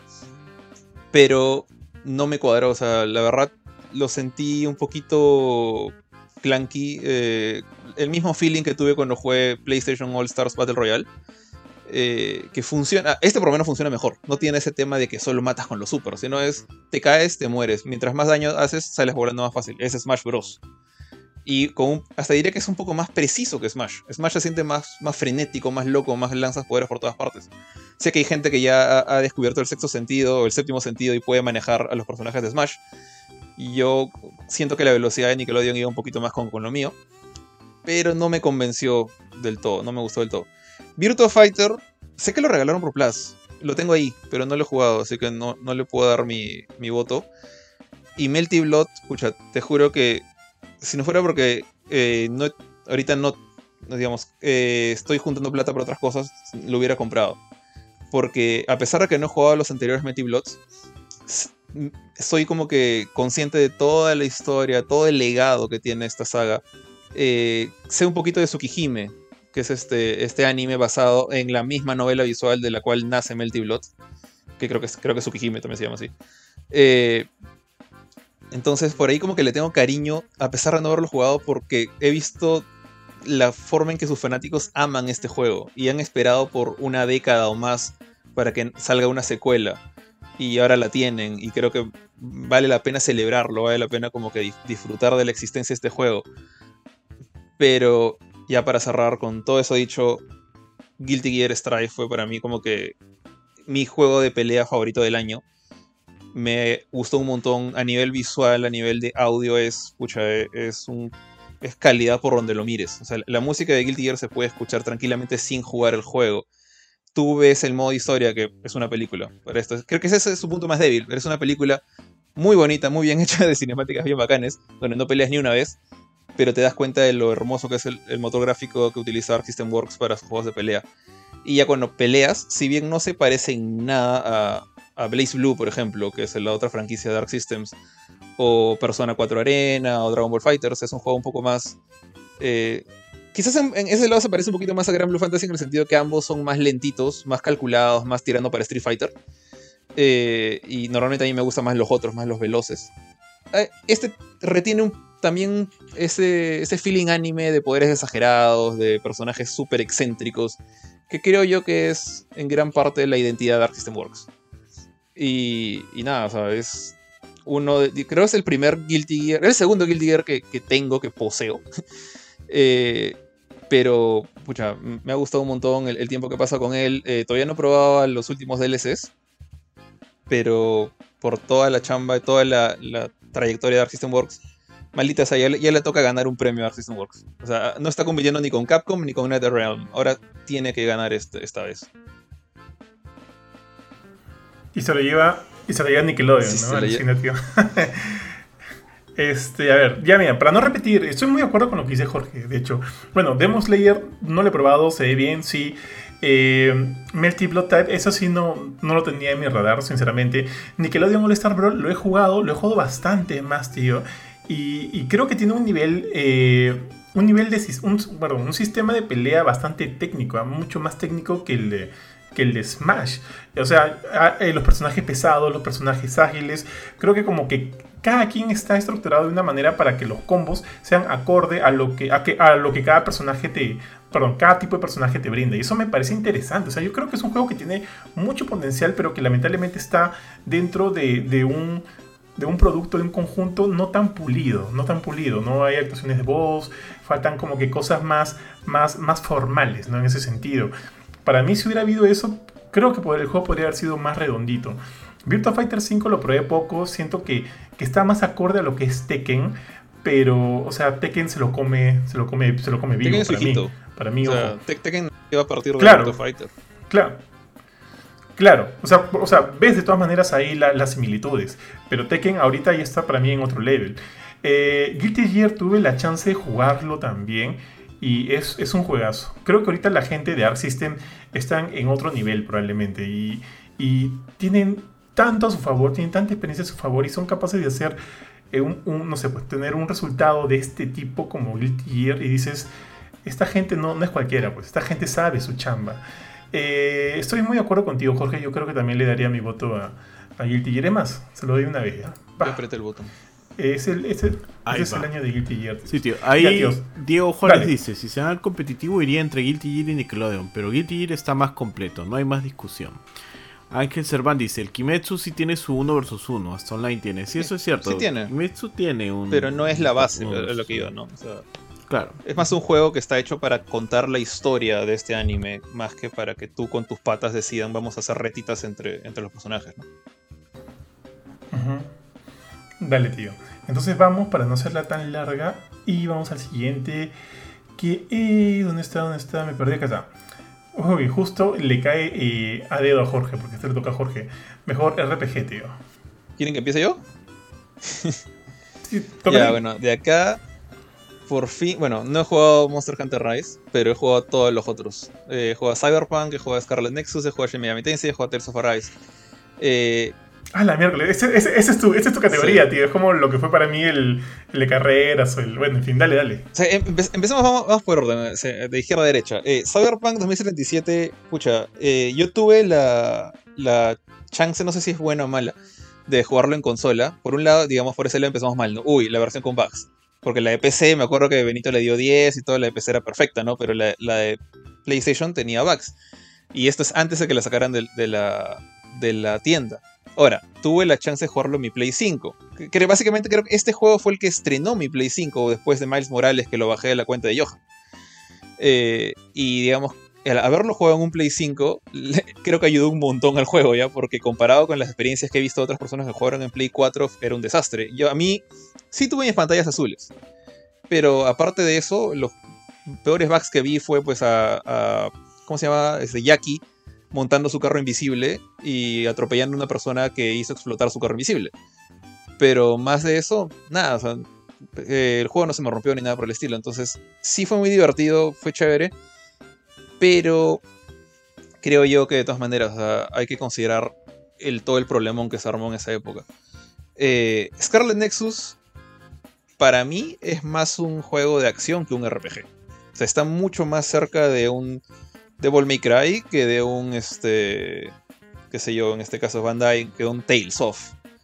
Eh, entonces, por ese lado, si bien tiene todo el look de un RPG, o sea, tiene el, el look de anime, los personajes súper eh, anime, todo el, el feeling de peleo por, por la amistad de mis amigos y cosas así, por, por momentos, y la, la historia quemada de viaje en el tiempo y cosas locas. El, el gameplay es, es un, un juego de acción. Tiene elementos de, de RPG, pero es como si yo dijera que Horizon Zero Dawn es un RPG. Entonces, eh, siento que esta no es su familia. Y ahora sí, los, para mí los dos contendientes principales que son Shin Megami Tensei 5 y Tales of Arise. Acá los dos son, son juegazos. los dos son juegos de, de altísima calidad. Eh, y si en mi review le di medio punto más a Tales, fue porque va más conmigo. En el sentido de que eh, Tales of Arise es un juego más basado en, en una historia basada en personajes. O sea, sus personajes, si bien tienen estos clichés de peleo por mis amigos y, de- y despierto el poder de la amistad, eh, te te encariñas con los personajes. Tú controlas directamente a cada uno de los héroes, ves eh, sus miedos, lo que les gusta, lo que no les gusta, van creciendo, van agarrando confianza, porque de hecho hay todo este tema de, no sé decir racismo cuando se trata de gente de diferentes planetas, pero de tiene gente de diferentes planetas que al comienzo no confían en ellos porque un planeta colonizó al otro, pero poco a poco van rompiendo esas barreras para apoyarse en un, objetivo en común. En Shin Megami Tensei la historia no está basada en personajes, es una historia más de un mundo que se está yendo al demonio, literalmente, eh, que ya se fue el demonio, literalmente. Eh, es una historia súper atrapante, súper misteriosa, por ratos oscura.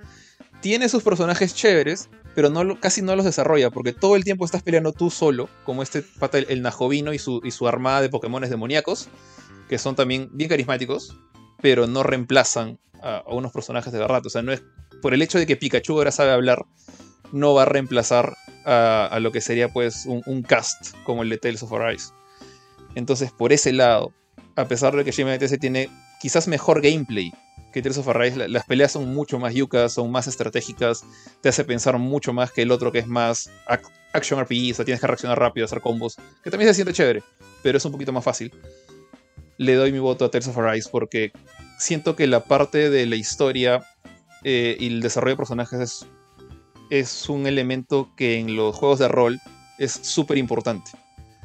Y Shin Megami Tensei es quizás su punto, sin ser como que el, el eslabón más débil, es su punto flaco.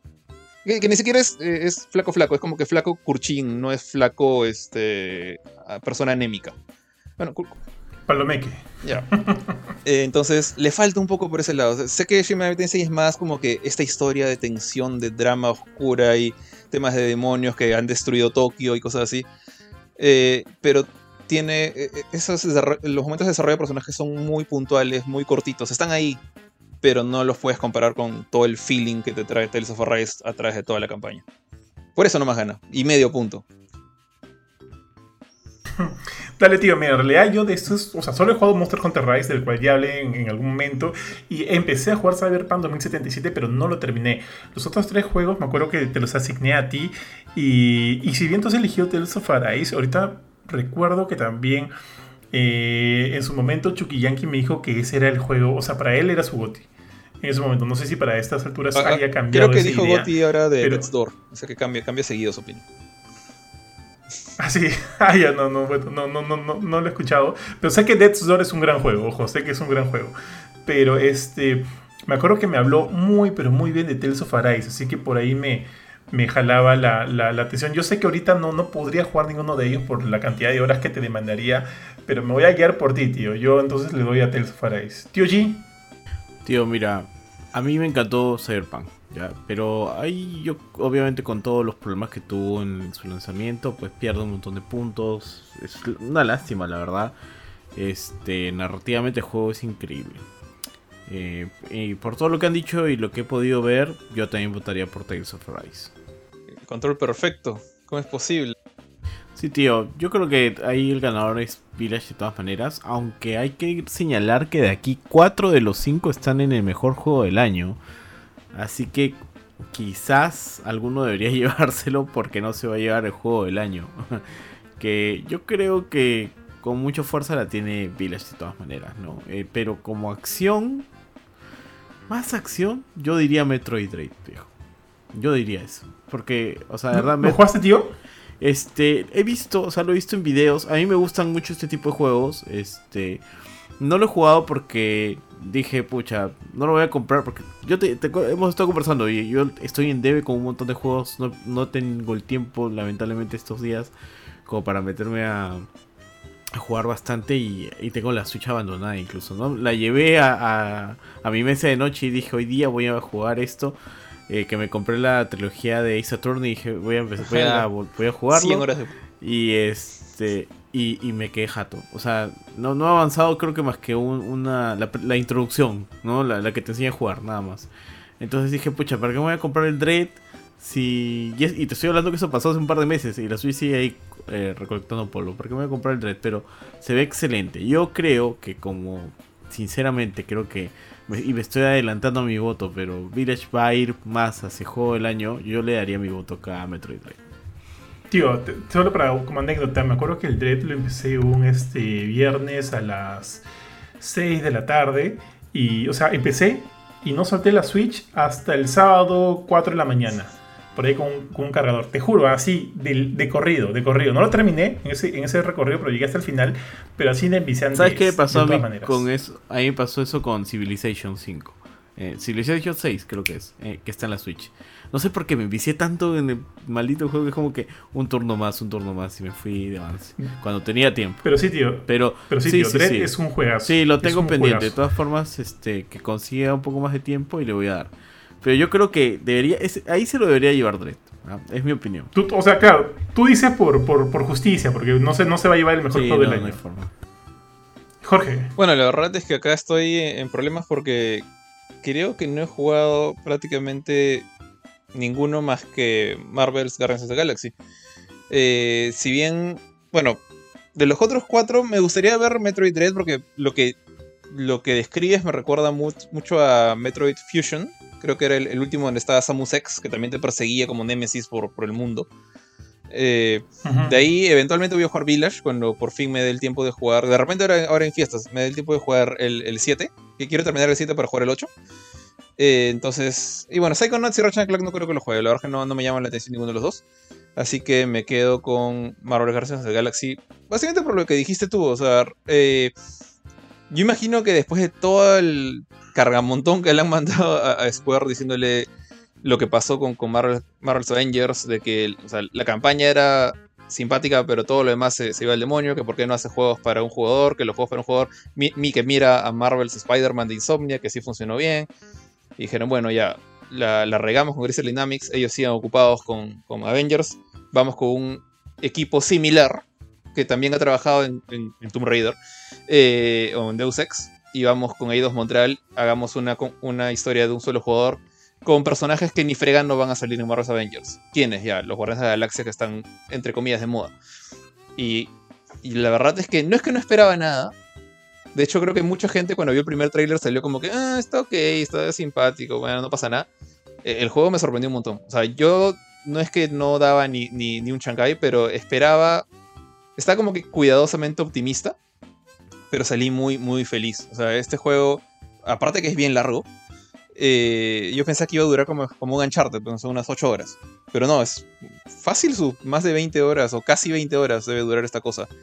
Eh, y tiene todo el espíritu de los Guardianes de la Galaxia, o sea, todo el feeling, la, música, la forma en la que pelean como un equipo, cómo se pelean entre ellos cuando, discuten en son serie y media, cuando eventualmente ya este, te sueltan algo más de, emoción, porque todos ellos tienen sus problemas personales de, su pasado y te sueltan esos detallitos y bueno, obviamente toda la historia está centrada en el pasado y el feeling y, y el pasado, presente y futuro de Star-Lord y cómo crece como personaje. Todo eso lo, lo manejan muy bien en este juego. Eh, tanto así que quizás, eh, quizás su punto más débil es el, el mismo combate de Star-Lord, pero se complementa muy bien con, con el resto de los guardianes. Así que nada, por ahí va mi voto. Me quedo con Marvel's Guardians of the Galaxy. Quizás Quizás Metroid Dread me hubiera encantado más. eh, me gustan mucho los Metroidvanias. Pero como no lo he jugado, voy con Guardians of the Galaxy. Vale, tío. Entonces tenemos eh, Metroid Dread por Benito, Marvel Guardians por Jorge y Resident Evil Village por mí. Así pasemos al siguiente y este te toca a ti, mi estimado tío G. Mejor juego de acción, papu de papus. El mejor juego. ¿No estábamos ahí? Acción, aventura, acción. Es, es Casi similar pero distinto. Vale, ok, entonces, a ver, acá tenemos en los mejores juegos de acción, tenemos Back 4 Blood, tenemos Chill, Chivalry 2, tenemos Deathloop, Far Cry 6 y Returnal. Eh, de acá, bueno, Returnal lo he jugado por YouTube, Far Cry 6 también, Deathloop sí lo he jugado, Back 4 Blood también, y Chivalry no lo he jugado. Eh, he visto muy buenos comentarios acerca de Chivalry, pero la verdad es que no sé, ahí ustedes me ayudan si es que lo han jugado, la verdad es que no tengo la más mínima idea. Far Cry 6, yo siento que tiene mucho de más de lo mismo de Far Cry, creo que quizás esa ha sido su principal crítica.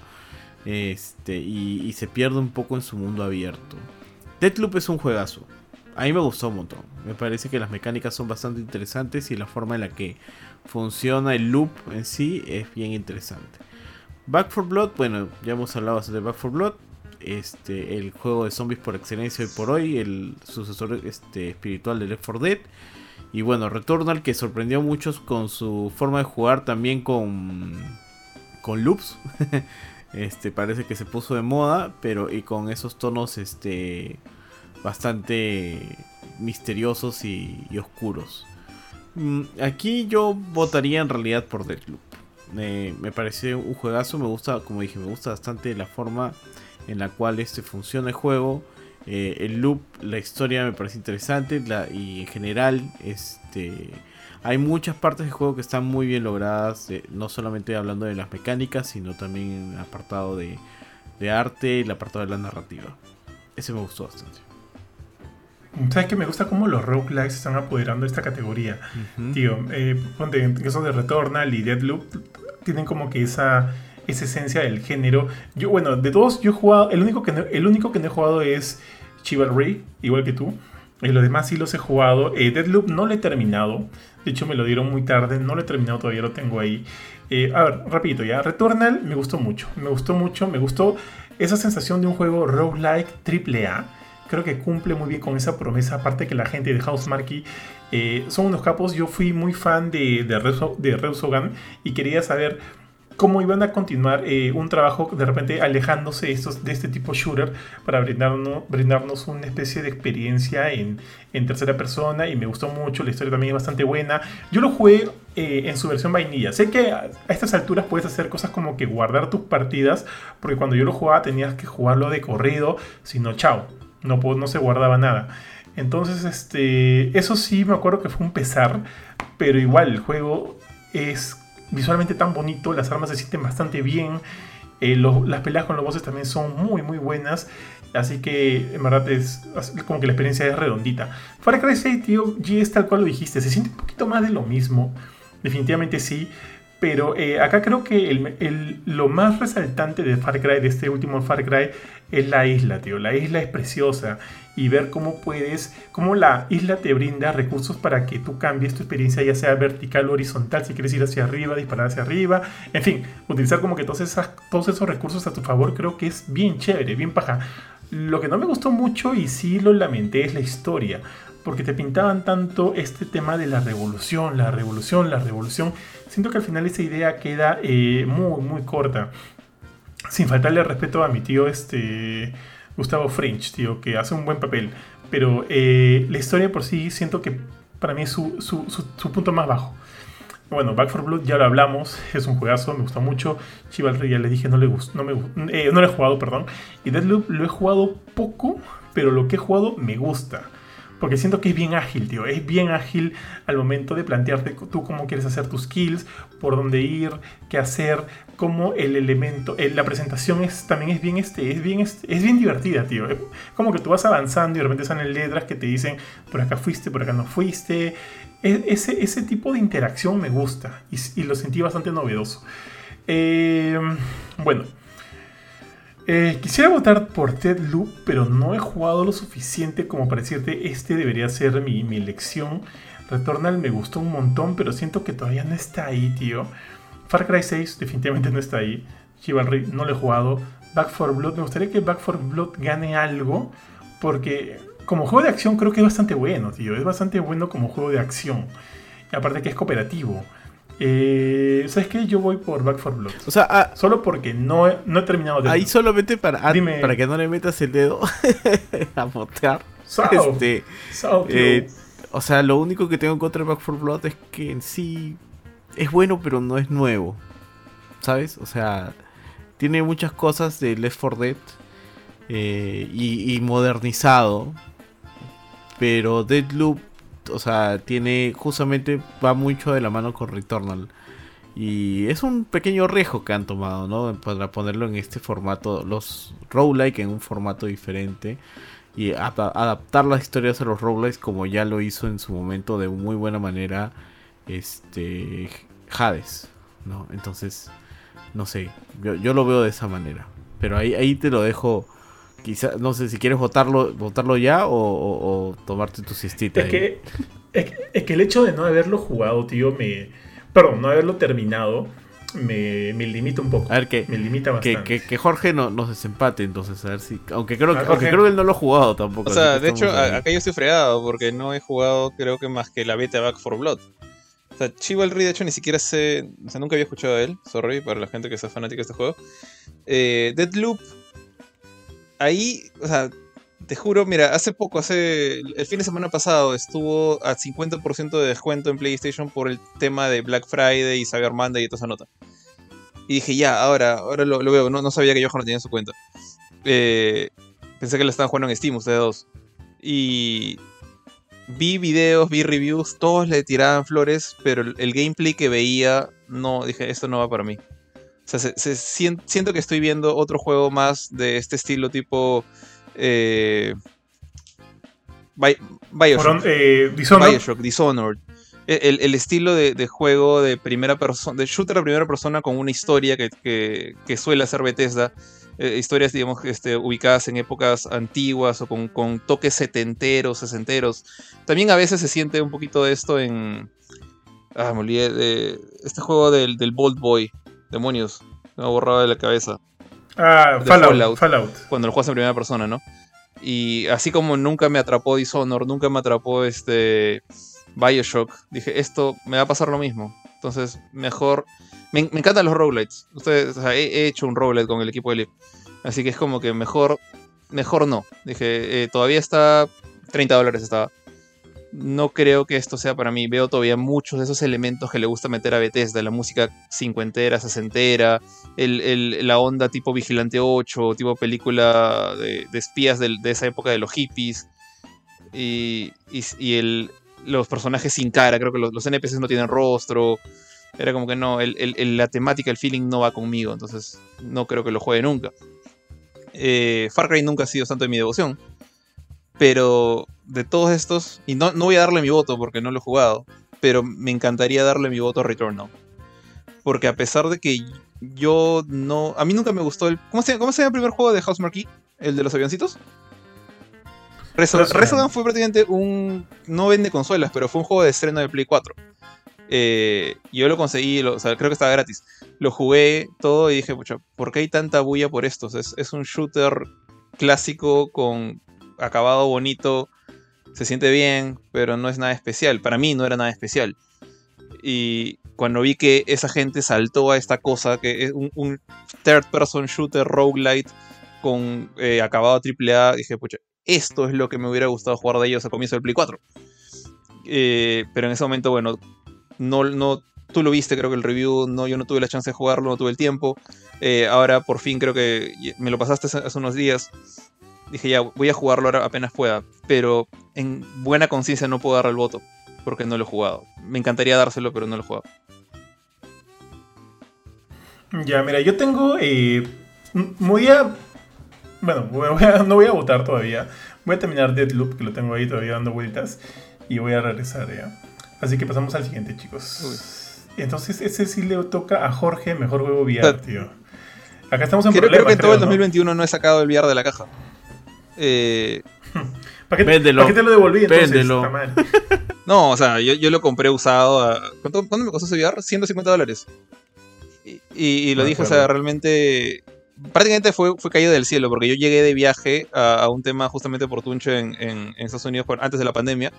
Y resulta que un GameStop que estaba a, a dos cuadras del evento PAX tenía un VR usado a 150 dólares. Creo que esa cosa estaba normalmente 300. Y, dije. Y era como que jamás pagaría precio completo por este aparato, pero 150 sí. y me lo compré. Y tuve. Iron Man VR me encantó. O sea, le he sacado cierto. Le he sacado provecho. Moss. Moss fue un juegazo. Que ahora ya estoy ansioso por el Moss 2. El, el Book 2. Eh, Yo también le saqué provecho. sí, se lo presté a Johan y me lo volvió. Parecía un saco de polvo. Pero asumo que lo usó. Ah, la que maldeaba. Estaba bien cochinito. El, el- por suerte tenía, te- tenía, Tío. tenía estuche el, el. ¿ah? Tío, Astrobot es un juegazo, tío. Astrobot Nunca, nunca jugué. es El primer juegazo. Astrobot. Nunca lo jugué. Jugué el segundo, el que venía con, Play, con el Play 5. Sí me encantó. Pero el primer, el primer Astrobot no lo jugué. Ah, ya. Eh, No, o sea, el Astrobot Claro, VR, pues. no lo VR. Mission. Y acá tengo cinco juegos, de los cuales o sea, sé que Hitman 3 tenía VR, creo que es una más una experiencia VR, no sé si es jugable, qué tan jugable sea. Tú- sé que tú tuviste Hitman 3. Eh, y los demás, salvo Resident 4, no sabía que ni, ni siquiera que existían. Así que, salvo que me digas ahorita que Hitman 3 VR es un juego aparte de Hitman 3, eh, no le voy a dar rebote a, nadie, porque no he jugado a ninguno. Igual yo, Igual yo, porque igual, mm, asumo que Benito tampoco ha jugado ninguno de los, de los títulos acá presentes. Me gustaría dárselo a Resident Evil 4 porque me gustaría jugar Resident Evil 4 en VR. yo soy un loco del de Resident Evil 4, lo juego en Wii, lo juego en si no, en PlayStation Si estuviera en PlayStation VR ahorita yo también lo tendría. Sí, pues. Pero... Pucha, se lo, voy a pedir, se lo voy a pedir prestado al chino, tío, porque quiero jugar Resident Evil 4. Lo que he visto se paja, se ve interesante, me gustaría probarlo. Así que nada, pues tío, pasamos esta categoría, tío, lamentablemente, y nos vamos innovación a la accesibilidad. Ahora sí, este sí tuya, este, Jorge, porque la otra no cuenta. ya, eh, acá, bueno, leyendo la descripción, porque es una categoría medio rara, y de hecho es patrocinada por Chevrolet. Dice, se reconoce el software o hardware que empuja el medio a través de nuevas funcionalidades o tecnología y contenido que ayuda a que los juegos sean jugados y disfrutados por más gente. No me ayuda mucho con esa descripción, pero lo que entiendo es, por ejemplo, juegos que ponen eh, opciones para gente que es colorblind, que, tiene este, ese tema. Claro, que tiene alguna disabilidad. Algún tipo de problemas físicos o, en los ojos o en las manos que no les permite, digamos, eh, jugar con juegos que no tienen estas facilidades. Entonces, me gustaría saber qué es lo que, cae, lo que trae cada uno de ellos a este asunto. porque no tengo idea. O sea, Marvel Guardians of the Galaxy. ¿Qué cosa? Bueno, no he jugado mucho con sus series. O sea, la mayoría de ellos deben de, tener, una configuración de color. De todas maneras, para eh, hacerlos. o sea, no solamente es una configuración de color, tío. Ahí. No, no, claro, por parte, digo. O sea, por lo menos la mayoría tiene eso. Luego tiene como que una gama más de cosas que pueden ayudar a algunas. Eh, no sé, pues, algunos, algunos, algunos limitantes que puedan tener X personas. Dale, o sea, incluso hay juegos que tienen un modo más fácil, eh, considerablemente más sencillo que justamente para personas que no tienen mucha movilidad y no pueden reaccionar al mismo tiempo, no porque sean man bueno, porque no puedan jugar bien, sino porque lo siento. No, no, lo dije sin pensar. No, no me, no me funen. Este. Pero este o sea, no, no es este, no es de esa forma, ¿no? O sea, tiene, tiene no, para Aris. no, para, Aris, sino, porque, digamos, de verdad tienes una discapacidad que no te permite jugar de esa manera, pero igual puedes disfrutar de la historia, igual puedes disfrutar de cierto nivel de desafío en el juego. Eh, y, muy, y digamos, este, creo que el año pasado uno de los que tuvo esto, esto muy bien desarrollado fue The Last of Us Part 2.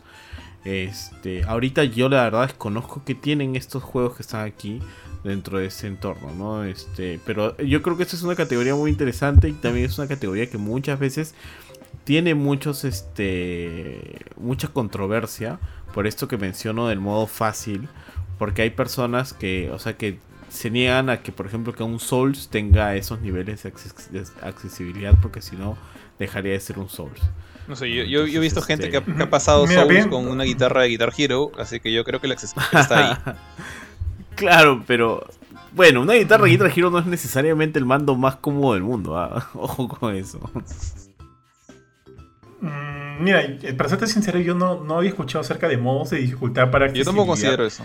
Para, para, para, limitantes, no, no lo había escuchado y tampoco lo consideraría, pero al igual, sí, el ejemplo de The Last of Us es correcto porque ahí fue uno de los primeros juegos donde vi estos esquemas de configuraciones de colores que, facilitan a algunas personas que por ahí puedan tener alguna deshabilidad. O sea, yo estoy asumiendo que todos ellos, porque sinceramente no lo he probado, todos estos tienen por lo menos, creo que ese, ese, ese, ese elemento, que creo que entre comillas podría ser el más básico que todos deberían tener para apoyar este tipo de para apoyar a, a personas con estas deshabilidades ¿no?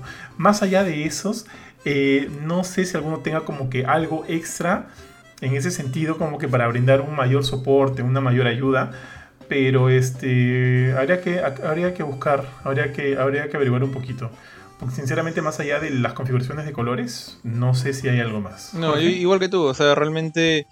Eh, mm, yo no, estoy tan de acuerdo con ese tema de la, de la dificultad. De hecho, yo pienso que la dificultad debe quedar como está según el creador. Si es que el creador decide poner diferentes tipos de dificultad, adelante.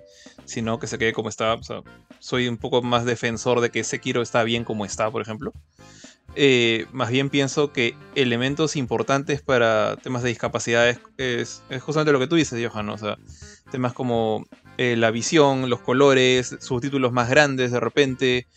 Eh, no tanto que el juego sea más fácil, sino que te, haga más fácil a ti la vida, o sea, te, haga más fácil a ti jugarlo. Eh, entonces, lamentablemente no conozco qué es lo que hacen estos cinco juegos para ayudar a ese tipo de personas. Ya, tío, entonces pasamos, esta lo dejar por ahí todavía pendiente. Pasamos, este me toca a mí. Mejor soporte de la comunidad. Eh, a ver, ¿cuáles tenemos? Apex Legends. O sea, estos creo que es ya la, la, clásica, tío. La, las viejas Están ahí de Fantasy 14. sí. Apex Legends, Destiny 2, Final Fantasy XIV Online, Fortnite, No Man's Sky. Creo que tranquilamente podríamos regresar a, nuestro programa del año pasado de los Game Awards 2020 y, sería la misma opinión probablemente. Son los mismos juegos, creo, este, salvo Apex. Eh, salvo Final Fantasy, no me acuerdo de Final Fantasy, pero sí me acuerdo de Apex, me acuerdo de Destiny, me acuerdo de Fortnite y me acuerdo de Bueno, o sea, Final Fantasy. Pero de Final Fantasy no ha agarrado bastante, bastante bastante este, comunidad ahora último. Eh, porque Asmongold, que es, que es un popular streamer de, WoW, se pasó a Final Fantasy y, empezó a echarle flores y, y, mucha gente de WoW por todos los últimos este, acontecimientos empezaron a mirar a Final Fantasy. Entonces agarró bastante, bastante popularidad por ese lado. Este, yo creo que quizás los que están un poquito más de capa caída, a pesar de los esfuerzos, son Destiny, 2 y Apex Legends. Este, No Man's Sky entiendo que, que así como eres amante de Ryan Johnson, también eres amante de No Man's Sky. Este, tío, tío, tío, te voy a recordar esta vez que saliendo, saliendo de ver la película, Benito llamó a, a Kurchin con lágrimas en los ojos, tío diciendo que Star Wars Episodio 8 era la, mejor película del universo. Uno se equivoca, uno lo ve de una forma y después uno se puede y uno se puede retractar. Otra cosa, te respetaría, tío, te, respetaría más si, mueres en tu ley, tío. Si mueres en tu no, tío, uno, uno tiene, uno tiene capacidad de, razonar y cambiar de opinión. Nada, tío, nada. Este, y Fortnite, este, bueno, Fortnite, viejo, yo creo que Fortnite sigue siendo Fortnite. Y, no, y al menos en el futuro conocido no va a dejar de ser Fortnite. Por más que yo no lo juegue, no me divierta. Eh, todos los, los, que quieren hacer marketing entran a Fortnite para hacer marketing. Ahorita están sacando un evento de Matrix, creo, para la película. Entonces es, básicamente pues el, el Second Life. Y acaba de estar Naruto. El Second Life. Acaba de estar Naruto, tío. Sí. Sí. Eh, mira, antes de seguir acá hay un comentario del buen Rodrigo Escurra Gamboa. Dice, opulencia, tener VR y no usar. Esa va para ¿En qué quieres que lo use? Dime en este qué quieres que lo use. Juega por decimoquinta vez. O sea, ya, el juego de Mario juegos ya los este acabé. Iron Man VR sigue siendo para mí mi favorito de los que he jugado. ¿Jugaste Truth, and Blood? ¿Jugaste no? Eh, en esa época lo tenías tú, el VR. No, no, ahora bueno, ya lo has tenido. Lo tienes más de un año y medio. No, no, no, este, no ¿Jugaste Truth and Blood? Ya está, ya no digo más. Y aparte se llama Blood and Truth. que acá hay. Blood and Truth, perdóname. Tío, yo creo que acá cualquiera puede ser muchacho. ¿Sabes qué? Solo por, solo por la cantidad de, de, de, de este de, de movida que está teniendo, yo pucha volaría por Fortnite, asumo, ¿no? Que está que la rompe, la sigue, o sea, la, nació rompiéndola y la sigue rompiendo. Yo siento que eh, en ah. este caso, o sea, dale, dale.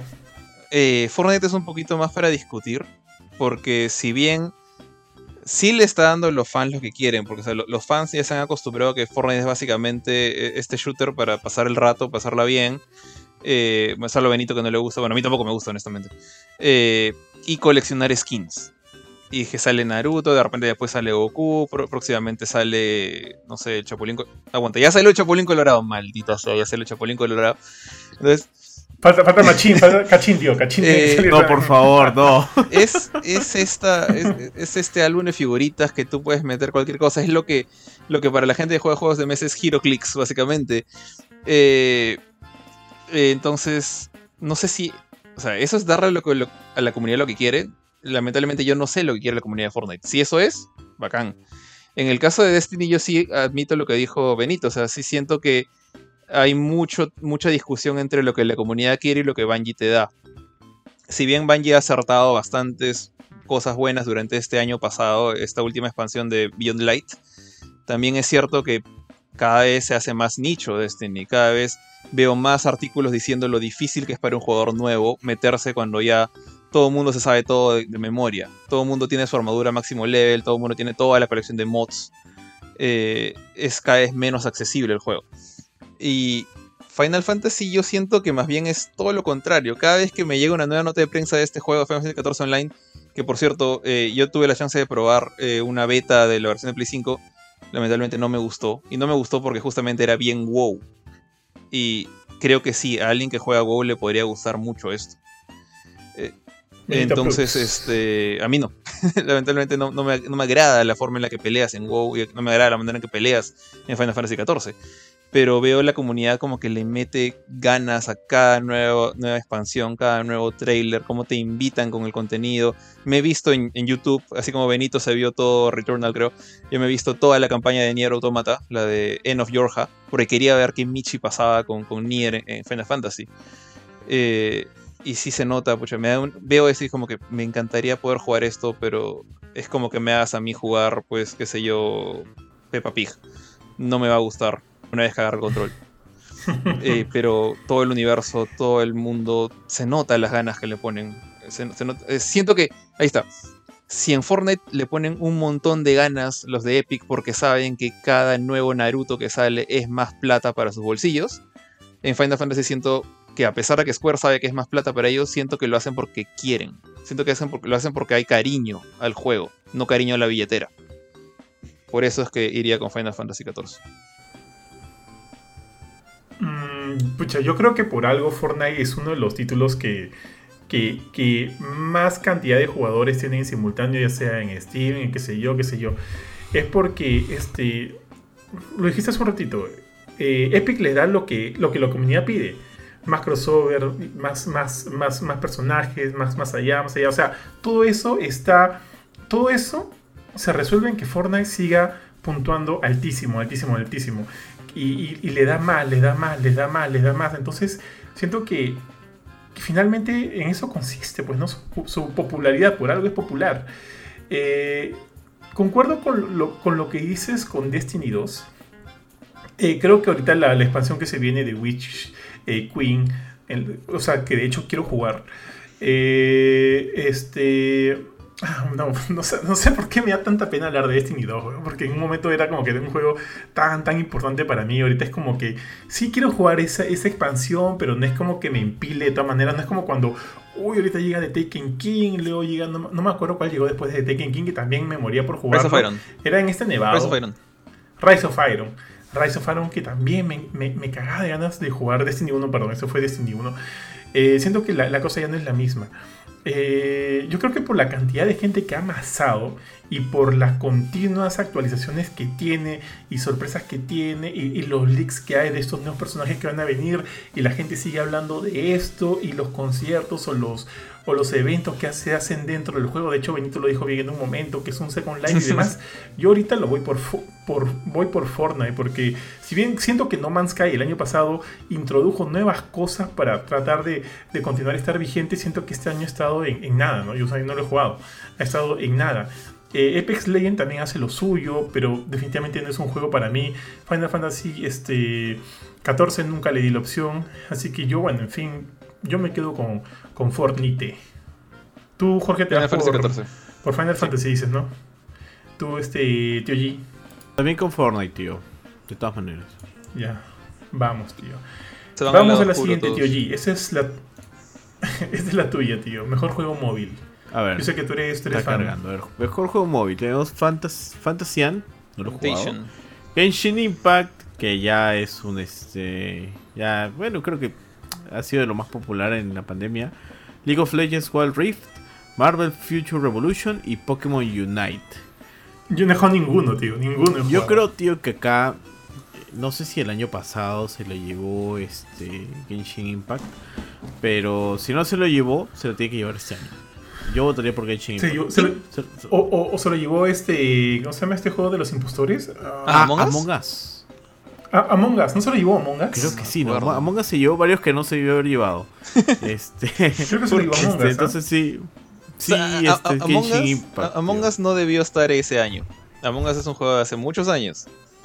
Pero bueno, es, como- es por lo que pasa es que PewDiePie es el que decide cuál es la fecha de lanzamiento y lo puede sobreescribir cuando le dé la gana. Fue este, ¿cómo se llama? Este premio a la, a la trayectoria. Este, yo votaría por Genshin Impact por un tema de popularidad. O sea, League of Legends ahorita está on fire, pero no sé si el juego de Wild Rift de celular es- esté en ese nivel de popularidad. Justo Aquí pregun- quiero leer un par, un, par, un par de comentarios.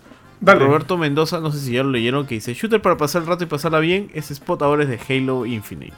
Que acá Y es la true, tío. Y es la true. Es la true. voy a- voy a- Jueguen Halo Infinite, que es muy bueno. tío, voy a pasar el bueno. voz de Microsoft y, y- y voy, a, y voy a ver si lo puedo El jugar. bot. Eh, El boss, el boss. Pablo Garrido Campos nos dice: Muy buenas noches, gente de Encore. Ayer fue una buena película con Resident Evil. Muchas gracias, comunidad de Encore, por pasarme la voz y ya tiempo para la función sin demora. Saludos a todos. Qué bueno que Chévere. la hayas pasado bien, Pablo Garrido. Hay varias este, opiniones muy divididas con respecto a esa película que ya tendremos la oportunidad de verla y comentarla acá en, este, uno de nuestros programas. Entonces, bueno. Tío, y envió, y envió 15 estrellas. Gracias, Pablo. Gracias. Gracias, Pablo, por las Muchas estrellas. Regresando, como Gracias, dije, gracias. Genshin Impact, tío. No sé ustedes, a ver, aquí, Pokémon Unite creo que tú sí lo has jugado, Johan, ¿no? No, no, no lo he jugado. Vaya. No lo he jugado. Ok. Entonces, bueno. Pero, pero sí sé que mucha gente le ha estado jugando, mucha gente ha estado...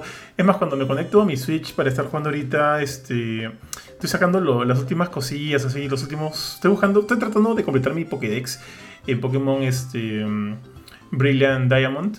Veo que un- cada vez que se conecta uno de mis contactos sale que está jugando Pokémon Unite, Pokémon Unite. Así que sí entiendo que, que, tiene su gente ahorita el, el título, pero yo todavía no le he metido y siento que siento que de repente no, no lo haga, sinceramente no lo haga. Y fuera de eso, o sea, y bueno, en cuanto a los juegos que están acá, no he jugado ninguno. Así que queda en tus manos y en el de George. Eh, bueno, me encantaría ju- poder jugar Fantation, pero el maldito juego está en Apple Arcade. Y luego de mis no sé cuántos años teniendo iPhone 3 y 4, he llegado al punto en que, pues, que- y, y una Mac Pro, MacBook Pro, no pienso volver a comprar un producto de Apple. Ni siquiera unos audífonos. Nunca más. Así que Cuando te lo compraba tu papá. no, mi, mi- mi iPhone 3 lo compré yo. Me lo compré, a- lo encontré en un pawn shop a 150 dólares, creo. El iPhone 4 se lo encontró Ah. mi, mi hermano que vive en, vive en Florida, se lo encontró tirado en un estacionamiento de Disney. La MacBook Pro sí la pagué yo y la pagué nueva y me dolió, o sea, un montón. Y sí, fue una computadora muy bonita por un año mientras estaba bien. Después se puso chancha y ahorita sigue chancha. Y sus cargadores cuestan como Ah. 300, y- 300 soles acá en Perú. y de- seguramente ya subieron por Sí, culpa del dólar. No, No, vale, la pena. exacto. Mi esposa, mi esposa quiere comprarse una, una este, mi- bueno, no sé si se puede. Mi esposa chambea en, ah, en Mac y ya como que ya está medio chancha su, su compu. Así que está como que buscando este, comprarse una nueva, pero yo le digo, no, o sea, hay que comprarte una PC. O sea, probablemente cuesta, o sea, va a costar lo mismo y la PC va a ser superior. O sea, va a tener como que muchas mejores, este, much- muchos mejores elementos. Much- el build-up de la PC con ese mismo precio va a ser mucho Sí. mejor. Pero como ella es diseñador y está acostumbrada a trabajar con Mac, ya... Ese es problema, o el- sea, realmente eh, cualquier cosa de, Mac tú estás pagando mucha plata por la marca, porque sí son máquinas buenas. Eh, en el caso de los teléfonos sí no, no puedo defender un iPhone, es jodidamente restrictivo. Pero la- las Mac son buenas. Pero como tú dices, puedes pagar lo mismo por una PC mucho mejor sin tener, bueno, el nombre Apple ahí. Pero en fin, ya. ¿Por qué hablé todo esto de Apple? Porque el maldito Fantation es un juego que, que quiero jugar hace tiempo y sigue en Apple Arcade quiero que lo liberen. Siempre que hablo con alguien de, de- incluso de desarrollo de videojuegos, como que les pregunto, ¿tú crees que esto salga en Steam aunque sea? Siempre me dicen, sí, eventualmente. Es como que todo, todo mundo está esperando que este juego sea liberado, que, que, que Apple lo, lo suelte de, de sus manitas, que, que el cadáver de Steve Jobs abra los deditos y lo deje ir. Pero, pero bueno, hasta que no, que no se libere no puedo decir nada del juego. Me, me encanta lo que veo, pero eventualmente lo jugaré. Genshin Impact, la verdad, para mí está un poco de capa caída. Este, es un juego que yo jugué un montón cuando salió eh, durante el siguiente año que salió, que fue el año 2020. Este año 2021 yo empecé jugando Genshin bastante fuerte, pero estos últimos 4 o 5 meses ha sido como que ya, ya se siente cada vez más de lo mismo. Sí, traen nuevos eventos seguidos, han ido desbloqueando un terreno de Inazuma de a poquitos, muy de a poquitos. Pero ya, algunas de sus misiones son sumamente aburridas. eh, estar hablando cada rato con personajes. Ya esquipeo. Generalmente nunca hago esto en un RPG. Este es el primer RPG que me ha obligado a esquipear diálogos porque ya hablan mucho, maldita sea. Solo quiero avanzar esto. Quiero, quiero poner checks a mis cuadraditos. Y ya llegó el punto en que ya no. Hace tiempo que no lo estoy jugando. Honestamente, entro un ratito, veo qué hay y luego veo lo que tengo que hacer y cierro eh, el juego. Y en mi celular solamente. Pero bueno, entonces. League of Legends Wild Rift, pensé, que era pensé que era League of Legends como muy corriente. Ahora que dice Benito que es un juego aparte, no sé, sé menos todavía. Sé que Future Revolution, el juego de Marvel, estuvo como que de moda, como que impresionó a la gente, era como que el Marvel's Avengers que debió ser, o algo así. Pero con sus, con sus limitaciones al ser juego de móviles. Eh, y Pokémon Unite sí no sé ni papas. Solo sé que es un Dota con Pokémon. Eh, entonces, no le puedo dar voto a, a Fantation. Porque no, no, porque no, no lo he jugado. Eh, Genshin Impact es el que he jugado y lamentablemente no podría darle el voto. Eh, quisiera dárselo a Marvel Future Revolution, a pesar de que sigue siendo un gacha, sigue teniendo las cosas malvadas de los juegos móviles. Eh, creo que por ahí iría mi voto. Más que nada porque es como que es, es lo que quizás ah, Marvel's Avengers debió, debió ser en su momento. Si es que le, le subes el nivel de producción a este juego, ¿no? Y lo, lo lanzas en consolas de última generación y todo. Por eso ahí nomás me quedo. Mm, dale, tío. Yo no voy a votar en esta. Paso.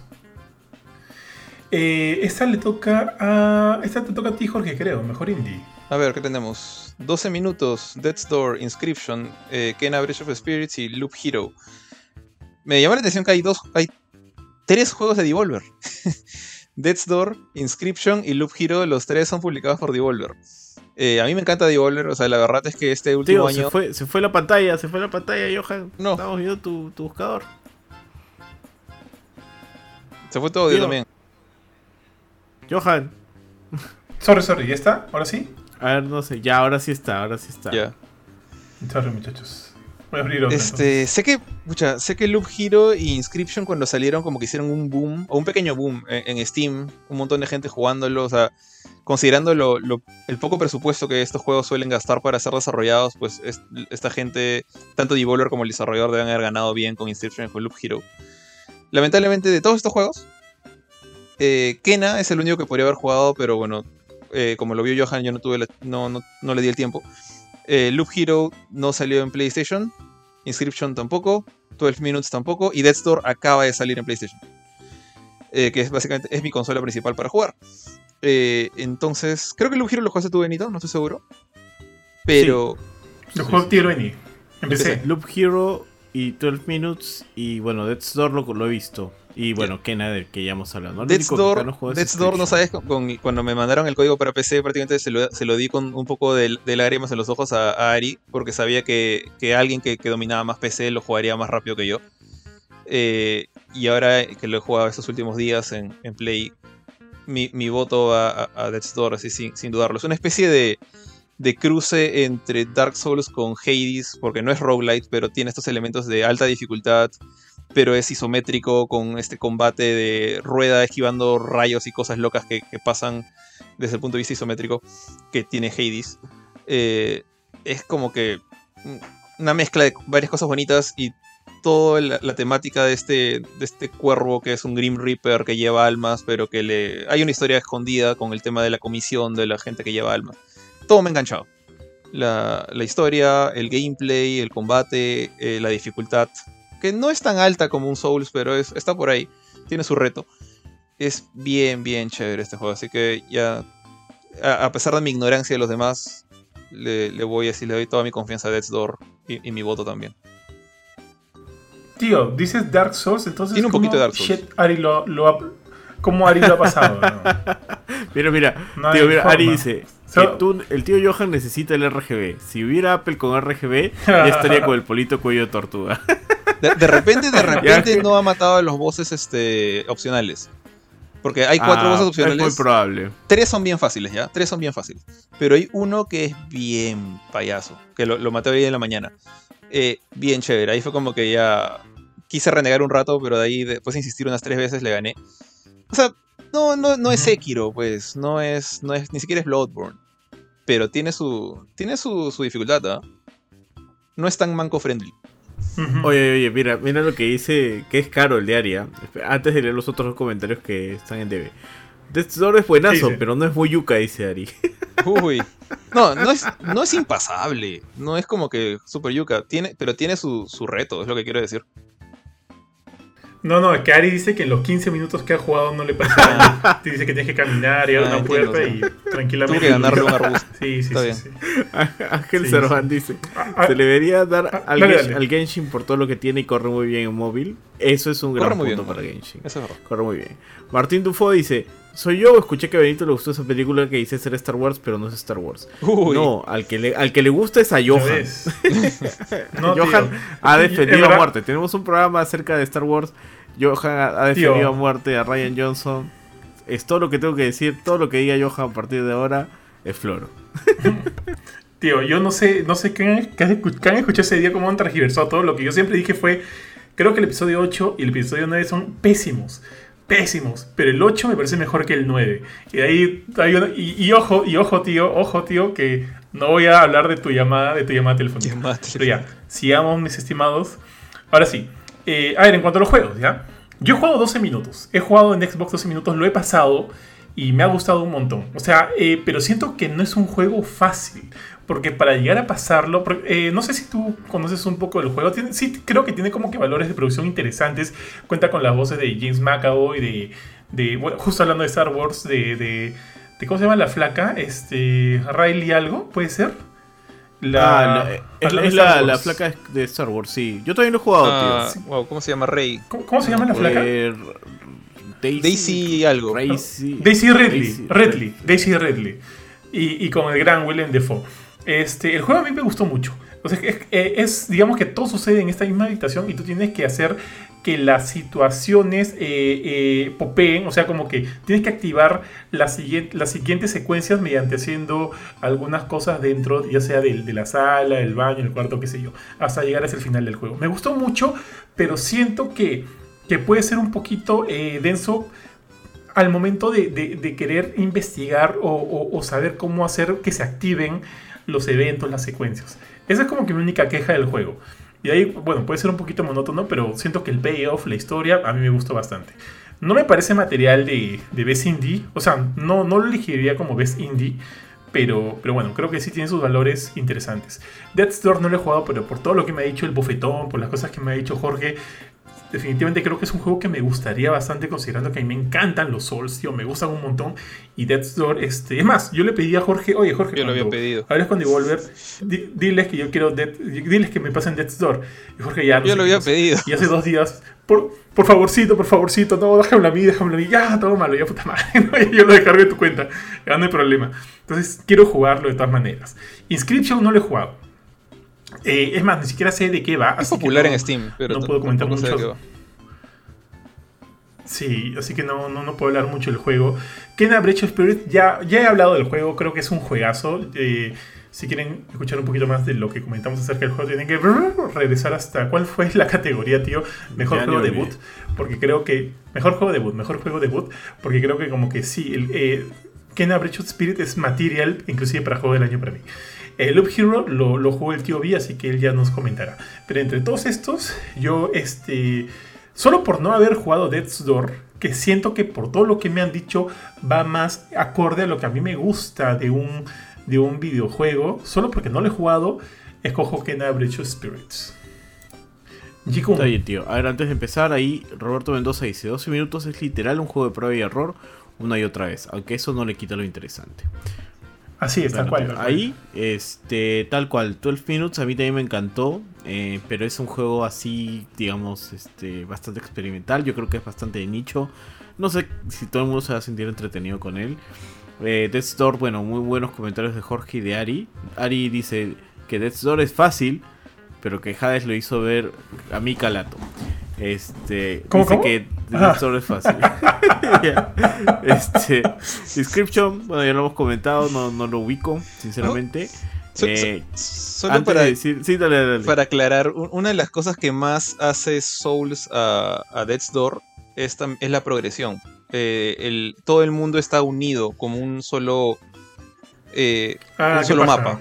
Y tú caminas, te, te dicen, hay un Sí. rival al norte, hay un rival al este y un rival al oeste. Entonces tienes que meterte desde el centro y vas descubriendo un poquito más hasta que llegas al calabozo de este, de este enemigo, ¿no? Entonces eso, eso también particularmente se siente Souls, muy aparte de la dificultad que, que para Ari fue la cosa más fácil del mundo aparentemente. Tal cual. Eh, antes de hablar de Kena, bueno, porque en realidad yo también votaría por Kena por, por el nivel del juego que, que puede llegar a ser siendo un indie.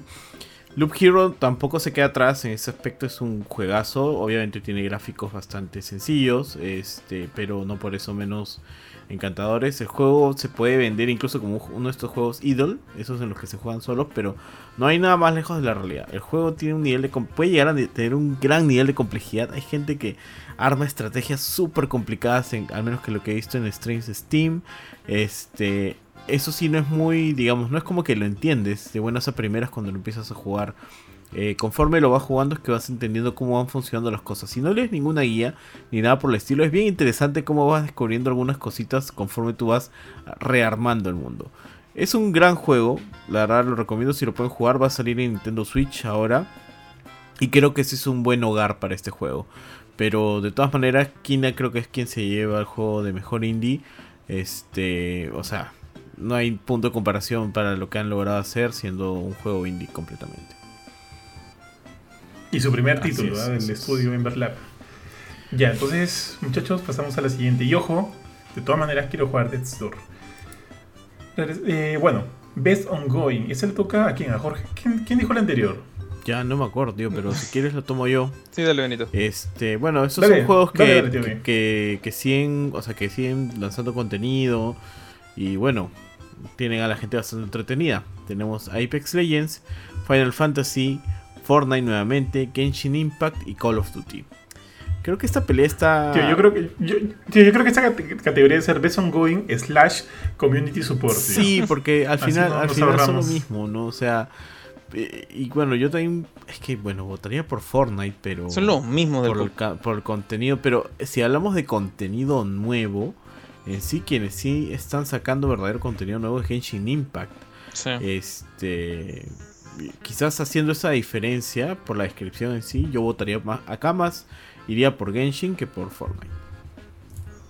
Ojo que Warzone también se ha llenado de contenido nuevo todo el año. ¿eh? Y ahorita está trayendo como que todo este nuevo, Sí, eh, todo este lo- nuevo mapa inspirado. eh, Lo tío, único perdón. que le resto puntos yo a Warzone es este eh, que no está, o sea, la optimización del juego en sí, ¿no?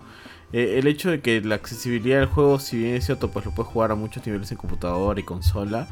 eh, yo creo que el alcance que puede llegar a tener Genshin Impact, porque lo puedes jugar en el celular, es muchísimo más grande. Y el hecho de que puedas lanzar contenido nuevo a plataformas tan diferentes y próximamente Nintendo Switch, este, lo hace un juego de muchísimo más alcance. Esa es mi opinión. Yo, yo por eso a ciegas a Genshin Impact ni lo miré a Call of Duty porque, bueno, tiene varios temas, pues, ¿no? Por, por- por lo que comento. Y no es que no me guste, me parece que es un buen juego multijugador, pero yo creo que voy por ese lado. Alucina que yo votaría por Call of Duty si no hubiera, si no fue- hubiera todo este problema alrededor de Activision Blizzard, que siento que, que mancha por completo eh, los títulos, bueno, los títulos que han, los títulos que han publicado ¿no? durante este año y los anteriores. Solo por eso no votaría por Call of Duty, sinceramente, porque sí siento que ha hecho un... O sea, el, título, en este caso Warzone, ha, ha mostrado bastante nuevo contenido durante todo el 2021 y todo lo que va a venir en el 2022 suena bastante bien. Este, pero bueno, como ya, ya te dije, ¿no? O sea, todo, todo el contenido en base a Vanguard, pero este, pero sí siento que lamentablemente muchos de sus títulos ahorita están algo manchados por todo este, para mí, rochezazo que está habiendo dentro de la compañía. Y siento que deberíamos hacer un programa hablando específicamente y netamente de eso, para que de repente hay gente que no, llorar, no sabe muy bien. Sí, tío. Pero de repente hay gente que todavía no, no está eh, muy familiarizada qué es lo que está sucediendo ahorita con Blizzard y con, y con Activision. Y creo que de repente sería algo interesante para, para tocar. Eh, como te digo, yo votaría por ellos si no fuera por este problema. Porque luego eh, probablemente votaría por Fortnite. Es que en realidad yo, eh, ahorita yo no sé mucho de Genshin Impact, sinceramente. Y Apex, Legends está trayendo como que contenido para mí tan bueno como el de Call of Duty. Eh, hay una cosa también. Yo siento que por un lado hay calidad y cantidad de contenido, ¿no? Eh, siento que el contenido de Warzone se ajusta un poquito más a, a, cosas mucho más grandes que tienen que ver con calidad. Y eso me parece bueno. En el caso de Fortnite, por más complicado que sea llevar nuevos skins y lo que quieras hacer que sea este, equilibrado, siento que es más cantidad, sinceramente, ¿no? Eh, es más fácil llevar skins que de repente presentar todo un nuevo mapa, presentar todos este nuevo, estos nuevos como que segmentos de juego y demás. Eh, a mí se me hace un poco complicado. Eh, creo que me voy a abstener de votar en esta categoría. Jorge. Bueno, en mi caso desconozco bastante de qué tipo de contenido nuevo ha tenido Apex Legends y Call of Duty. o sea, básicamente me, baso en lo que ustedes dos me están diciendo ahorita. Fortnite para mí es si bien tiene estos eventos en que trata de desarrollar una supuesta historia, de hecho la, otra vez me, enteré que, Fortnite tiene historia por culpa de Samuel, que es súper fanático del, profundo lore de Fortnite. Eh, para mí es floro solamente para que siga jugando, honestamente. Creo que no dudo mucho que el 100% de jugadores que juegan Fortnite conozcan la historia.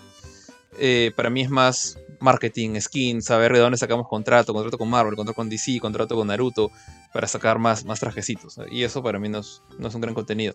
Eh, Genshin Impact, por más que para mí está un poco de capa caída, este no se la baja, pues sigue sacando nuevos personajes, sigue sacando nuevas islas, sigue sacando nuevos eventos.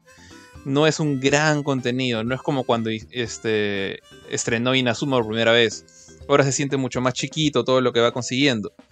Eh, y Final Fantasy XIV está a la vuelta de la esquina está Endwalker. O sea, ya van a traer una nueva gran expansión. Una, expansión así del, level Taken King, para hacer una referencia a lo que decía Johan antes de Destiny. Eh, entonces, mi, mi, discusión está entre Final Fantasy XIV y Genshin Impact. Uno, Final Fantasy XIV lanzando una gran expansión bien gorda con, el gran final de este primer Digamos, es, es el final de Final Fantasy XIV Arco 1, por así decirlo. O Arco 2, ¿no? Por el tema de Realm Reborn. Y Genshin Impact que sigue sacando de agoteros, pero cosas constantemente que son mucho más que simples skins. Eh, quiero darle el, voto a Final Fantasy XIV más que nada porque siento que el, contenido que ha lanzado este año, lo de Nier, Endwalker, eh, lo último de Shadowbringers, es para mí mucho más llamativo que lo que he visto e incluso que lo que he jugado en Genshin Impact. Dale, tío, yo entonces me voy a dejar guiar por ti y voy a votar a Final Fantasy en esta ocasión. Eh, un comentario de Ari dice, creo que la referencia más precisa es que Didi, o sea, Death's Door, se parece en sus mapas a los celdas antiguos tipo Link's Awakening, eh, al Link to the Past, solo que isométrico ese tío lo veo. Tío, no tienes que estar chambeando. Oye, si estás hueveando, entra. Entra para que Sí, tiene un poco de eso. pero creo, creo que en Link's Awakening, ah, por un lado, tenías mapa.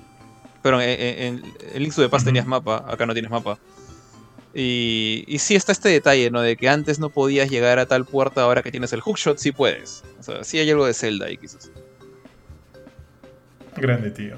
Ya, entonces, bueno, pasamos a Games for Impact. Me da risa porque todos estos, las eh, o sea, me acuerdo que con Jorge, cuando Jorge eh, decidimos elegir nuestros nominados, está, estuvieron, bueno, Life is Strange, True Colors, estuvo entre ellos y luego este, tres más. Pero ninguno de los que elegimos está aquí, tío. Solo está Life is Strange True Colors. Y de hecho es el único que yo he jugado. No sé si alguno de ustedes ha jugado alguno aparte de Life is Strange. No, la verdad que no. Yo no, tampoco. Boyfriend Dungeon. Ya listo, entonces Life is Strange. Ni, siquiera, ni siquiera Life is Strange. qué mal, tío, qué mal, qué, vergüenza. No sé, mi, No, tío, es que me, me, me, acuerdo que para esta, esta categoría con Jorge lanzamos como que cuatro nombres, no llegamos a las cinco, pero lanzamos cuatro nombres que creíamos que nosotros, bueno, nosotros creíamos que se, se era, eran un buen fit para esta categoría. Tengo por ahí ahorita cuáles son las que tuvimos. Más uno de ellos. Life is Strange. Y bueno, y, mi nominado era Doki Doki Literature Plus. Pero técnicamente, ah, como es el Plus, de repente no, de repente no, le permitieron hacer la jugada de Among Us y no le dejaron estar ahora. Porque ese juego tiene un montón de temas fuertes y me parece que sí debería estar acá. Bueno, Life is Strange True Colors también maneja un poquito eso. Maneja un poco la, idea de este. De hecho, no sé si ustedes llegaron a, jugar Tell Me Why. ¿La canción de Backstreet Boys? Tell me why. Creo que sí. no me acuerdo, la verdad. He jugado parte de Life is Strange, pero no, no he jugado. Y me pareció interesante. Pero creo que Tell Me Why no. ¿De, de cuál? ¿De True Colors? ¿O de.? No, de cuál, no, de, cuál de estás los hablando, tío? primeros. Creo que lanzaron el capítulo 1 gratis, una cosa así. Me lo puse a jugar y me pareció interesante. Dije, ah, quizás debería comprarlo. Y luego no tenía plata, así que no lo compré. No, bueno, ya fue, tío. O sea, no hay, no hay, no hay más que vuelta que darle. Ya cuánto tiempo estamos yendo de, de stream, ya casi dos horas. Así que vamos a agilizar un, poquito. Best Performance, tío. Tenemos eh, a, bueno, justo de Life is Strange True Colors. Tenemos a Erika Mori como Alex Chen, la protagonista del juego. Tenemos a Giancarlo Esposito, el, el gran Fring, como Anton Castillo de Far Cry 6. Tenemos a Jason Kelly como Colbone de Deadloop, que creo que es muy bueno.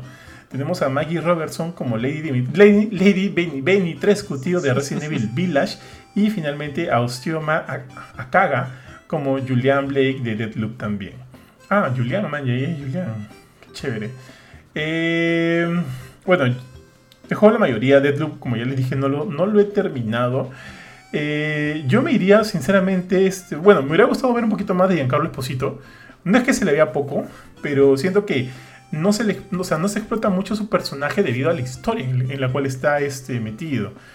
Eh, solo porque no he terminado Deadloop, tío, y, y eso que siento que Colt en Deadloop me parece un personaje bastante fuerte. Siento que podría irme por Alex Chen o por Lady Dimitrescu. Mm, ya, tío, ¿sabes que me voy por Life is Strange True Colors? ¿Ustedes? Eh, aquí, o sea, en realidad en Deadloop es complicado. Porque son dos, este, son dos personajes fuertes en la historia. Votar por cualquiera de los dos, no, no, no sé, no, no podría dividirlos. Hay quizás solamente por default me iría por Giancarlo Esposito porque eh, yo no sé cuál es el nivel de, de- de performance que quizás hayan tenido Jason, Kelly o- y Osioma en el juego. O sea, fuera de la voz, que es muy buena.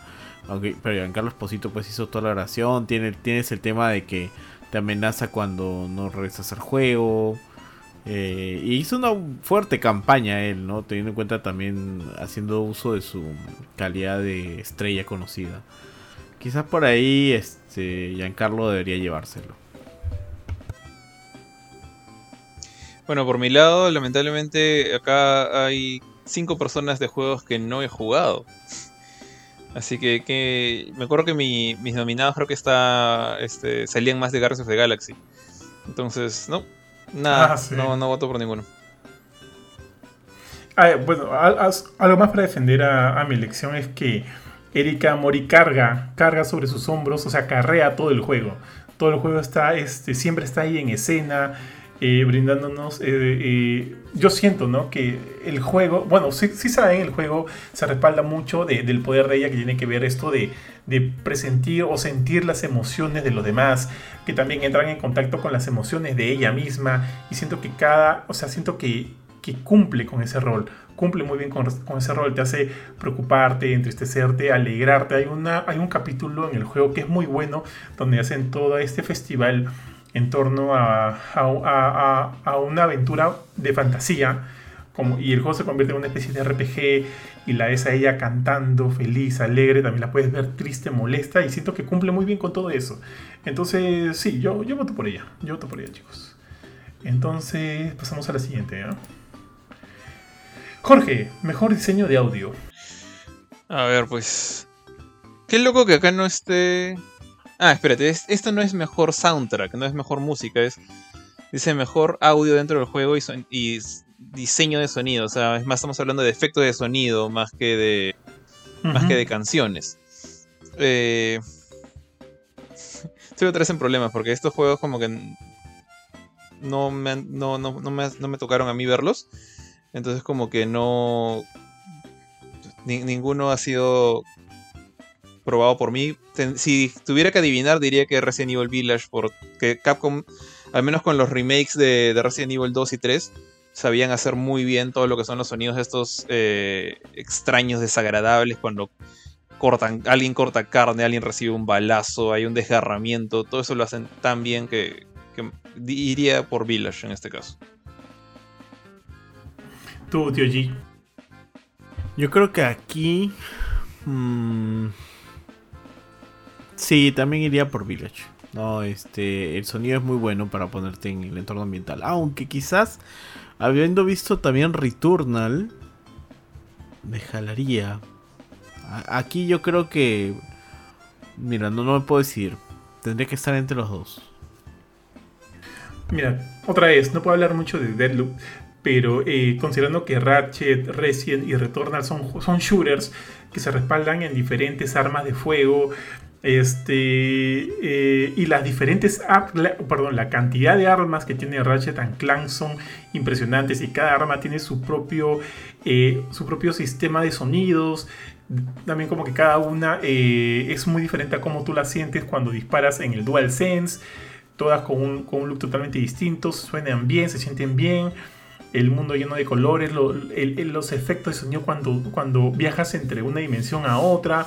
Eh, bueno, no tiene que ver con el performance de voz, pero, o sea, todo creo que en conjunto hace una gran experiencia. Yo voto por Ratchet.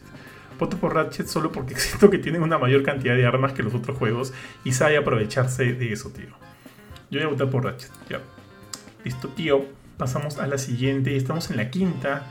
Falta un poco para terminar. Vamos más de, más de dos horas, vamos, ¿no? A ver, vamos dos horas y, y 15 minutos. Eh, Benito. Aquí hablamos de Score Music. Tenemos The Artful Escape. Eh, tenemos Cyberpunk 2077, Deadloop, Marvel's Guardians of the Galaxy y Nier Replicant.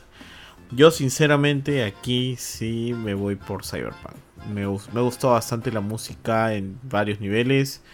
Este, o sea, teniendo en cuenta que el juego tiene mucho de la experiencia narrativa y momentos de acción, este, fuera de los problemas que haya podido llegar a tener y, y puntos incompletos, yo creo que la música es uno de los puntos que mejor se logró y brilla muy bien.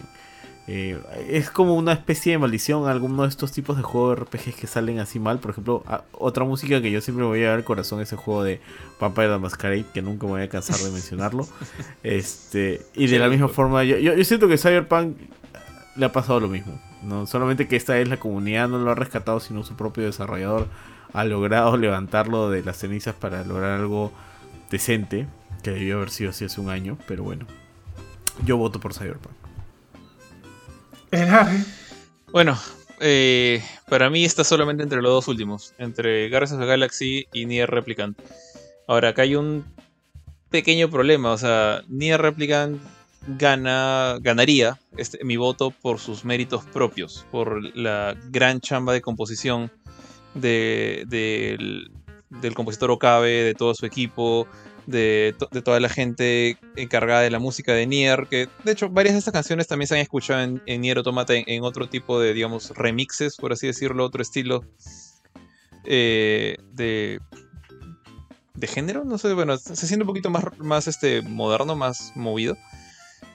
Y por otro lado tenemos a Marvel Guardians of Galaxy que no es que hayan compuesto muchas canciones para el juego, sino que agarran una selección de canciones de los 80s, de los finales de los 70s, para darle ese feeling que ya todos conocen de los guardianes con esa, la música de esa época, ¿no? Entonces, ambos tienen para mí excelentes bandas sonoras, pero solamente por ese detalle le voy a, a Nier Replicant, porque la chamba acá está hecha para el juego, no ha sido como que prestada a otro lado. Si bien acá hay un compositor que es Richard Jacks, compositor de Marvel Guardians of the Galaxy, lamentablemente la música que más destaca de Guardians of the Galaxy es eh, la música de, yo no sé, de, Rick Astley, de, Backstreet Boys, de eh, Twisted Sister, de la banda, de, la banda inventada esta de Star-Lord también hay buenas canciones, pero son dos, dos de, un, de una lista de 30. Entonces por eso es que mi, voto le doy a, Nier Replicant. Está bien, tío, está bien. Este, no he jugado Nier Replicant, pero sí me, sí me acuerdo que antes ya me habías comentado del nivel de, de, este, de música, de score que tiene el juego.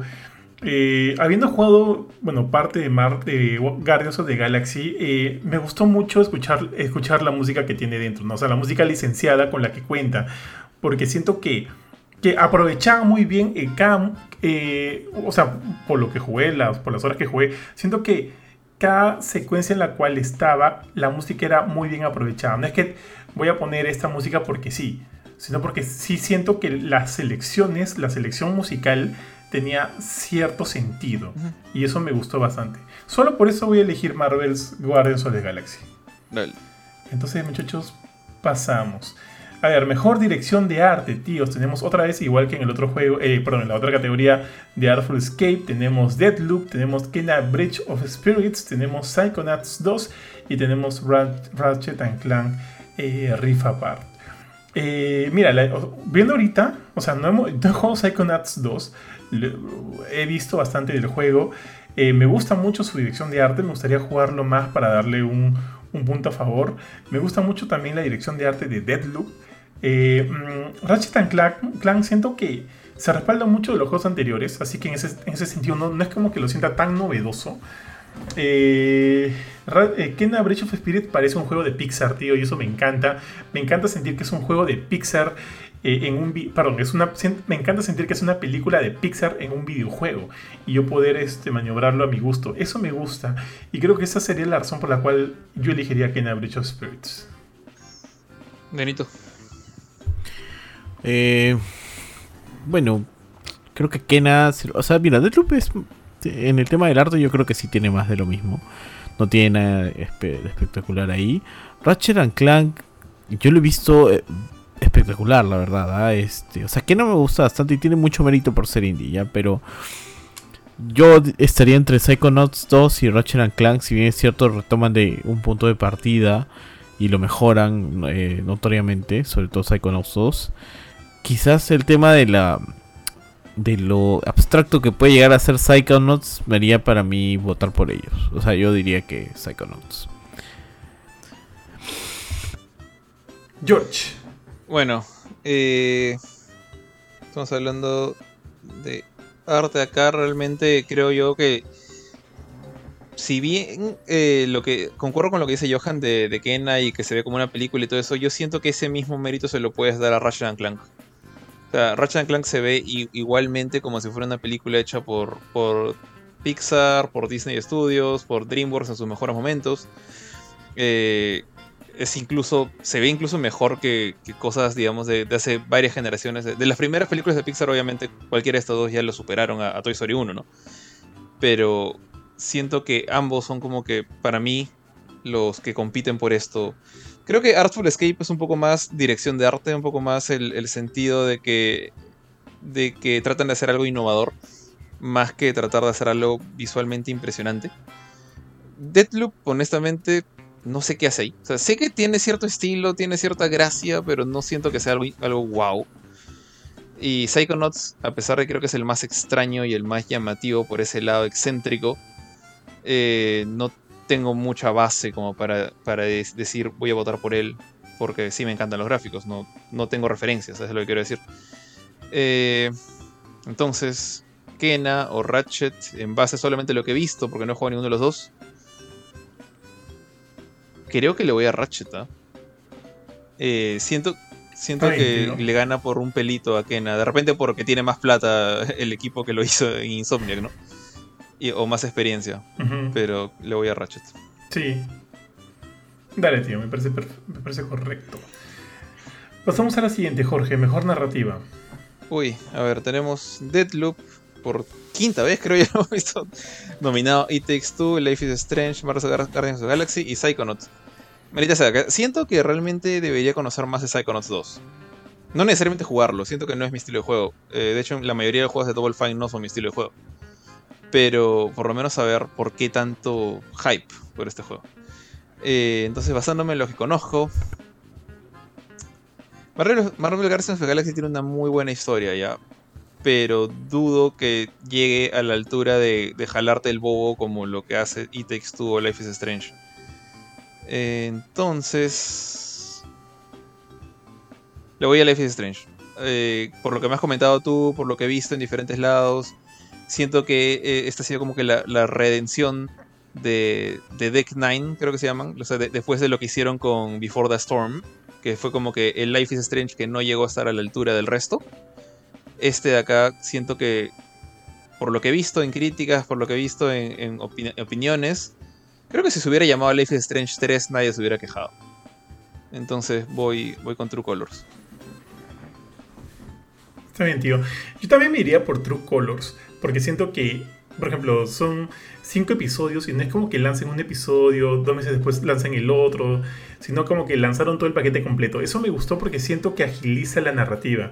Cada vez que termina un episodio, siempre termina como una especie de cliffhanger y, y quieres ir rápido al siguiente y al siguiente y al siguiente. Cuando el tema, cuando, cuando los diferentes Life is Strange, eh, los, los episodios te los, te los daban eh, cada cierto tiempo, sentía que perdía un poquito ese, esa esa agilidad, ese ritmo. Me gusta que esté aquí. Y yo hubiera elegido ese si no fuera por It Takes Two, tío. Siento que It Takes Two desde el principio hacia el final es una historia redonda, pero redonda, con varios temas ahí a considerar y que te hace, este, te hace reír por momentos. Yo me he reído en, en varias secuencias de It, Takes, Two, no solamente a nivel de gameplay, sino al nivel de los cutscenes. Creo que es muy divertido. Recuerdo uno de los, de los momentos en los cuales estábamos, este con mi esposa o con Benito estábamos atrapados en el árbol, en el árbol de las ardillas, hay secuencias con las ardillas hablándote y comentándote el plan y ves a cada una de ellas, ves a mi tío G también por ahí, es, es muy pero muy divertido tío y la narrativa eh, para mí no cae, nunca cae y va muy de la mano con los gameplays. Entonces yo creo que ahí han hecho algo muy especial. Mi voto va por It Takes Two. No voto por Deadloop porque si bien me gusta cómo empieza, me gusta porque em, la narrativa es, es, es, es desordenada y eso está bien. Eso está bien en Deadloop porque tú inicias no sabiendo qué es lo que sucede y poco a poco se te va brindando esos detalles, lo cual para mí está totalmente bien, me parece bastante experimental, me recuerda a películas como Memento y eso me gusta bastante, pero este a mí me gusta este me gusta mucho más una historia narrada eh, según como lo hace este It Takes Two o, Marvel's Guardians of the Galaxy, que también podría votar por, pero todavía no lo he terminado. Psychonauts 2, al igual que tú, necesito más, necesito jugarlo. Necesito jugar Psychonauts 2. Entonces me quedo con It, Takes Two. Tío, yo también me quedo con It Takes Two. Eh, Psychonauts 2, de lo, o sea, no lo he jugado, he visto varios videos, eh, he leído un poco, se ve bastante interesante. Pero quizás si lo jugara, quizás podría ponerlo a, un mismo nivel, ¿no? Pero comparando a los demás, en realidad Itex 2 es el cual se lleva de todas formas esto. Por esa, esa historia tan particular y que le encanta contar ese tipo de historias, creo. A, ¿Cómo se llama este pata? Al, loco este. a él. Fuck the Oscars. Este. Ah, se me fue el nombre, tío. En fin, en fin, tío. Tío G, mejor dirección. A ver, mejor dirección esperando que se actualice acá. Ahí está. Mejor dirección. Siento que ya estamos viendo los mismos juegos una y otra vez. Este, tenemos otra vez. Deadloop, X Takes Two, Returnal otra vez, Psychonauts 2, Ratchet Todos regresan. Aquí como, bueno, estamos hablando de la dirección del juego, yo votaría nuevamente por It Takes Two. Yo siento que eh, ha estado muy claro lo que se ha querido hacer con este juego, tanto en la historia, las mecánicas del juego, a dónde te llevan los pequeños detalles que están aquí y allá, es suficiente. No, o sea, no es un juego tan extenso, este, pero sí muy bien direccionado. Ah, quiero leer nada más un comentario de Ángel Serván que, que es fan a todas luces de Genshin Impact que dice que creo que Genshin Impact se merecía estar en la categoría de música porque todo su soundtrack original es increíble. Este, bueno, ahí la verdad no, le he prestado tanta atención al soundtrack. Tendría que quizás dar una pasadita por ahí en algún canal para ver si, puedo corroborar esta historia. Pero bueno, regresando a la mejor dirección, yo iría por, por It Takes Two. Deathloop es muy bueno, Return es muy bueno. Eh, Psychonauts también tiene lo suyo, pero bueno, se mantiene en la línea mucho de la historia original, igual que Ratchet and Clank. Eh, yo creo que It Takes Two es, es una buena película llevada a un videojuego.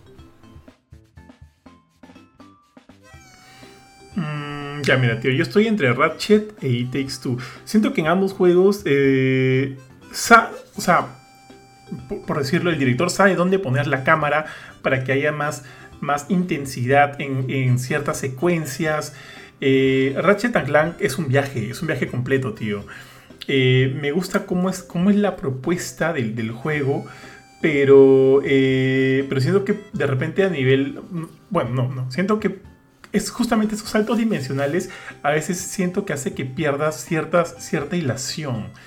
Entonces... Entonces, pucha, tío, creo que me voy por It Takes Two, ¿ah? Pucha madre.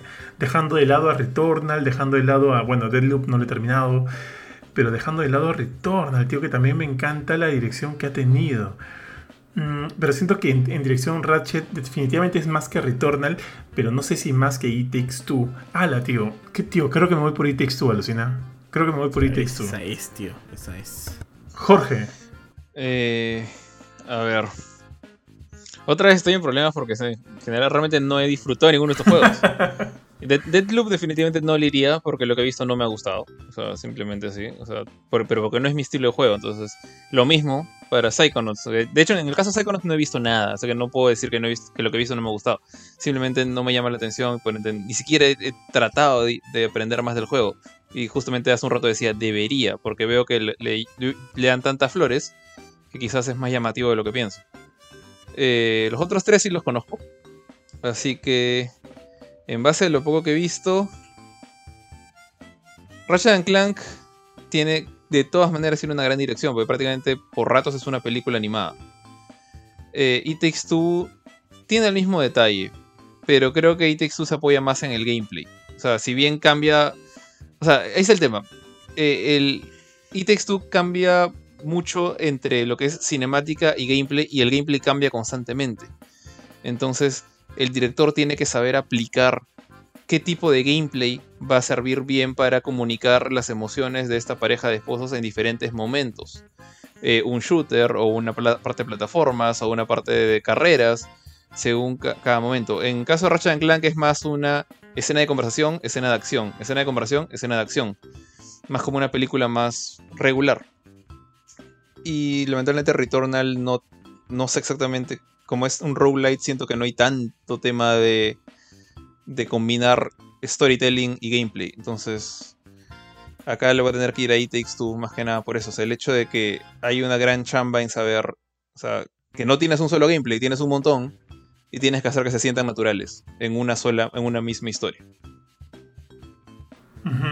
E inclusive haciendo hincapié en las mismas cinemáticas, hay cinemáticas este, bastante feeling en las que simplemente por momentos se corta la música para hacerle un paneo a, los rostros en primer plano de cada uno de los dos personajes y luego esos, esos, esos planos se, yo, bueno, lo recuerdo porque jugaba con Mile y Mile estaba como que totalmente emocionada. Entonces, vemos que hay una mano bastante diestra. Bastante, bastante diestra. No, tío, sí, no. Definitivamente It Takes es para mí es el ganador en cuanto a dirección.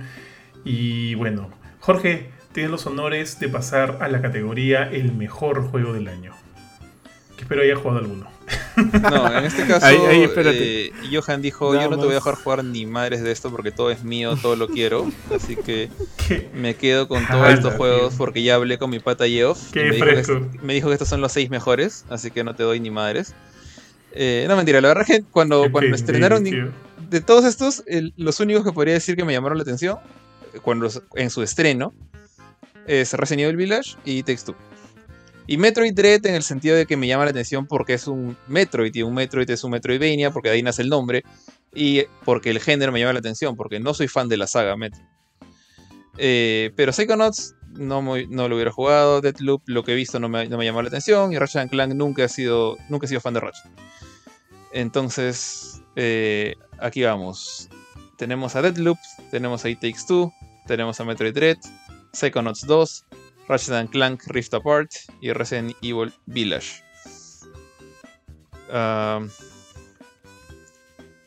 no sé realmente cuál de estos, o sea, no, no veo que ninguno de estos eh, diga Cyber Shadow, así que no, no es mi juego del año ninguno de ellos. Tampoco dice Death's Door en ningún lado que me encantaba el Goti, el Goti. Entonces voy a tener que ir como que por el segundo o tercer puesto, ¿no? Eh, no sé, la verdad. honestamente no sé a cuál iría. Supongo que It Takes Two es de los, de los seis de acá es el que más me llama la atención jugar. Eh, entonces por, ese lado me iría nada más. Así de simple. Eh, yo creo que a ojos cerrados Resident Evil 8. Eh, si bien es cierto Metroid Dread, por lo que he visto y lo que me has comentado, es un gran juego. Deadloop ciertamente toma bastantes riesgos y es muy bueno, es bastante interesante, pero sigue estando en la línea de mucho de lo que ha hecho Bethesda, ¿no? Tiene ese ese Bethesda brand marcado.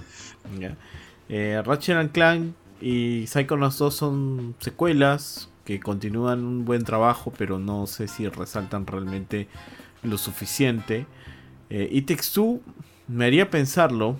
Creo que cuando lo jugamos, incluso yo te dije, oye, creo que es el juego del año. Porque, o sea, de verdad, es muy divertido el juego. O sea, creo que si, lo volviera a jugar, incluso podría tomar, o sea, bueno, ya pensándolo así, o sea, ahorita que me pongo a pensar en retrospectiva lo que sentí cuando jugué It Takes Two, em, es muy bueno.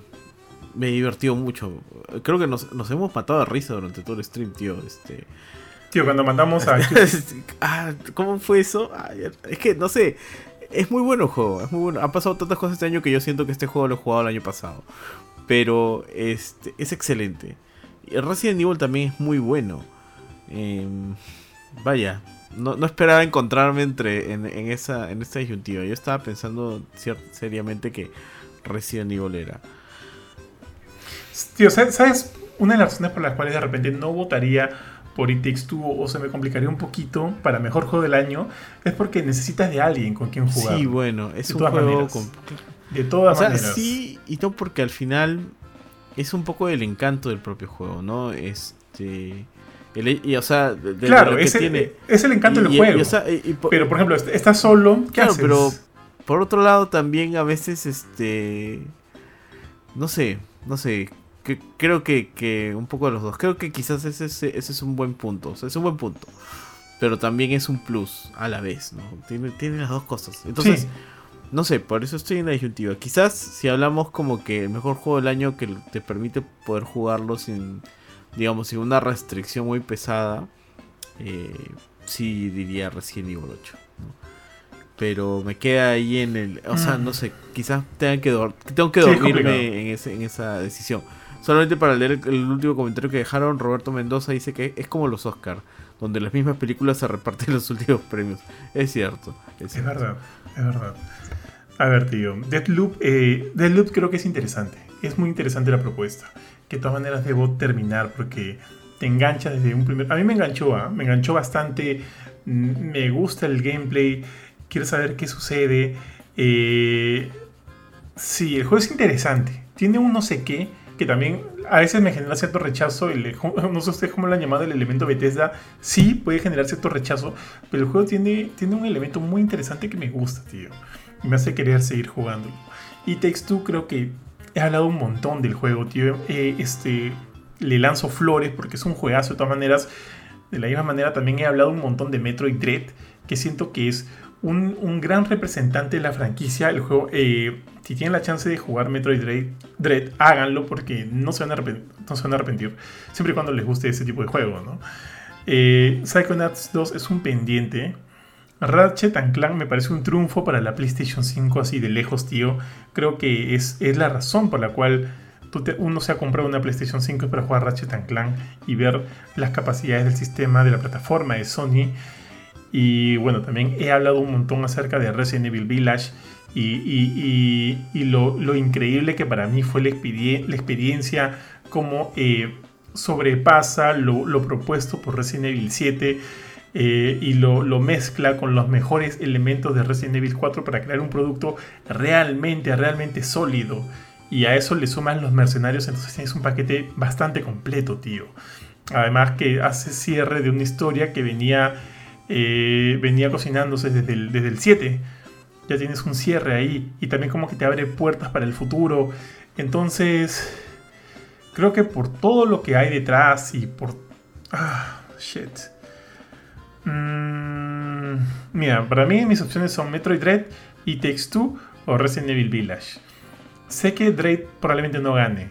Sé que Takes Two es un gran juego, pero la limitante de tener que tener a alguien más para poder gozar por completo el juego es complicado. Eh, además, también siento que es un juego que se se gozaría mucho más con alguien cercano a ti, ¿no? Con un gran amigo, como en mi caso lo, lo juego con el buen tío G, o con mi esposa, con, cual, con, con quien, pucha, nos hemos reído en muchos momentos. Pero eh, creo que Village tiene más. O sea, te provee más. Te provee de más. Tío, yo voto por Village. Y, o sea, Yuka, pero voto por Village. Ahí está. Vale, tío. Y ya está. Válido, muchachos creo que hemos cumplido, hemos cumplido, hemos visto las categorías que podían verse, porque hay algunas que hemos preferido obviar por temas de esports o por temas de, de mejor eh, creadores de contenido y demás, porque no hemos estado nosotros. Pero bueno, creo que hemos elegido las que hemos tenido que elegir y a conciencia discutiendo entre nosotros y eso ha sido bien chévere hacerlo. Entonces no quiero alargar más esto porque llevamos dos horas, bueno, hemos pasado las dos horas y media, así que chicos creo que vamos de frente a las despedidas, bueno, a menos que alguien más quiera comentar algo. No, nada más por mi parte, tío. Dale chicos, entonces creo que hasta aquí llegamos, Jorge. Eh, tampoco nada de comentar. Ya. Entonces, hasta aquí llegamos, amigos. Gracias por acompañarnos hasta aquí. Ha sido una elección bastante, bastante larga, bastante interesante. Creo que hay muchos juegos muy interesantes. Este, siento que, que de, la de, la selección que hicimos con Jorge, hay varios que nos, hubiera gustado, nos hubieran gustado que lleguen a, hacia las categorías finales. Me hubiera gustado mucho eso. Pero lo que hay es lo que hay. Creo que son buenos representantes. ¿Podrían haber habido otros? Creo que sí también. Creo que también podrían haber habido otros. Pero, pero estoy básicamente de acuerdo. Entonces, esperar el, el día de la, de la premiación, ¿cuándo es? Ahora déjame por acá. O alguno lo tiene por ahí. 9 de diciembre. 9 de diciembre, que de todas maneras vamos a estar haciendo la cobertura, así que asegúrense de, de estar atentos a la fanpage, a Facebook. Y no me voy sin antes leer un comentario más. Dice, y la categoría de mejor director Scat para que le den su premio a Kojima. sí, tío. Faltó eso. Este, pero nada, pues entonces muchas gracias a todos por acompañarnos hasta aquí. Se pasaron. Gracias también siempre a los grandes eh, representantes de la comunidad de colaboradores de Gamecore. Saben que los apreciamos mucho. Un fuerte abrazo a todos ustedes, amigos. Se vienen premios, sorteos para ustedes, así que sigan ahí siempre apoyándonos. Eh, y cuando quieran, jugamos, juguemos un Halo, porque estoy totalmente viciado con el Halo Infinite. Así que hay que jugar. Eh, nada, pues entonces nos despedimos, Jorge Benito. Hasta luego, amigos. Nos estamos viendo en un próximo programa de este o de Gamecore Podcast o de la, la Filme. Y bueno, eso es todo por esta noche. también muchas gracias por acompañarnos hasta tan tarde. Eh, esto ha sido, ha interesante, un poquito frustrante ver tantas veces en los mismos juegos. Este, siento que hay varios otros que han sido un tanto ignorados en categorías donde deberían estar. Eh, mencionamos algunos por ahí. Pero bueno, es, lo que es. Al final, los que aparecen son los que más votos han recibido de la gente de la prensa. Y ahora solo queda ver quiénes salen como ganadores. ¿no? Entonces, dentro de una semana, menos de una semana ahora, ya son las 12 de la noche. Ya nos enteraremos. Y nada, eh, atentos a cualquier nuevo podcast, nueva información, nuevo video que salga por acá. Ahí eh, nos volveremos a ver. Chau. Así es, me sumo a la despedida, chicos, cuídense mucho y nos vemos pronto. Chao, chao.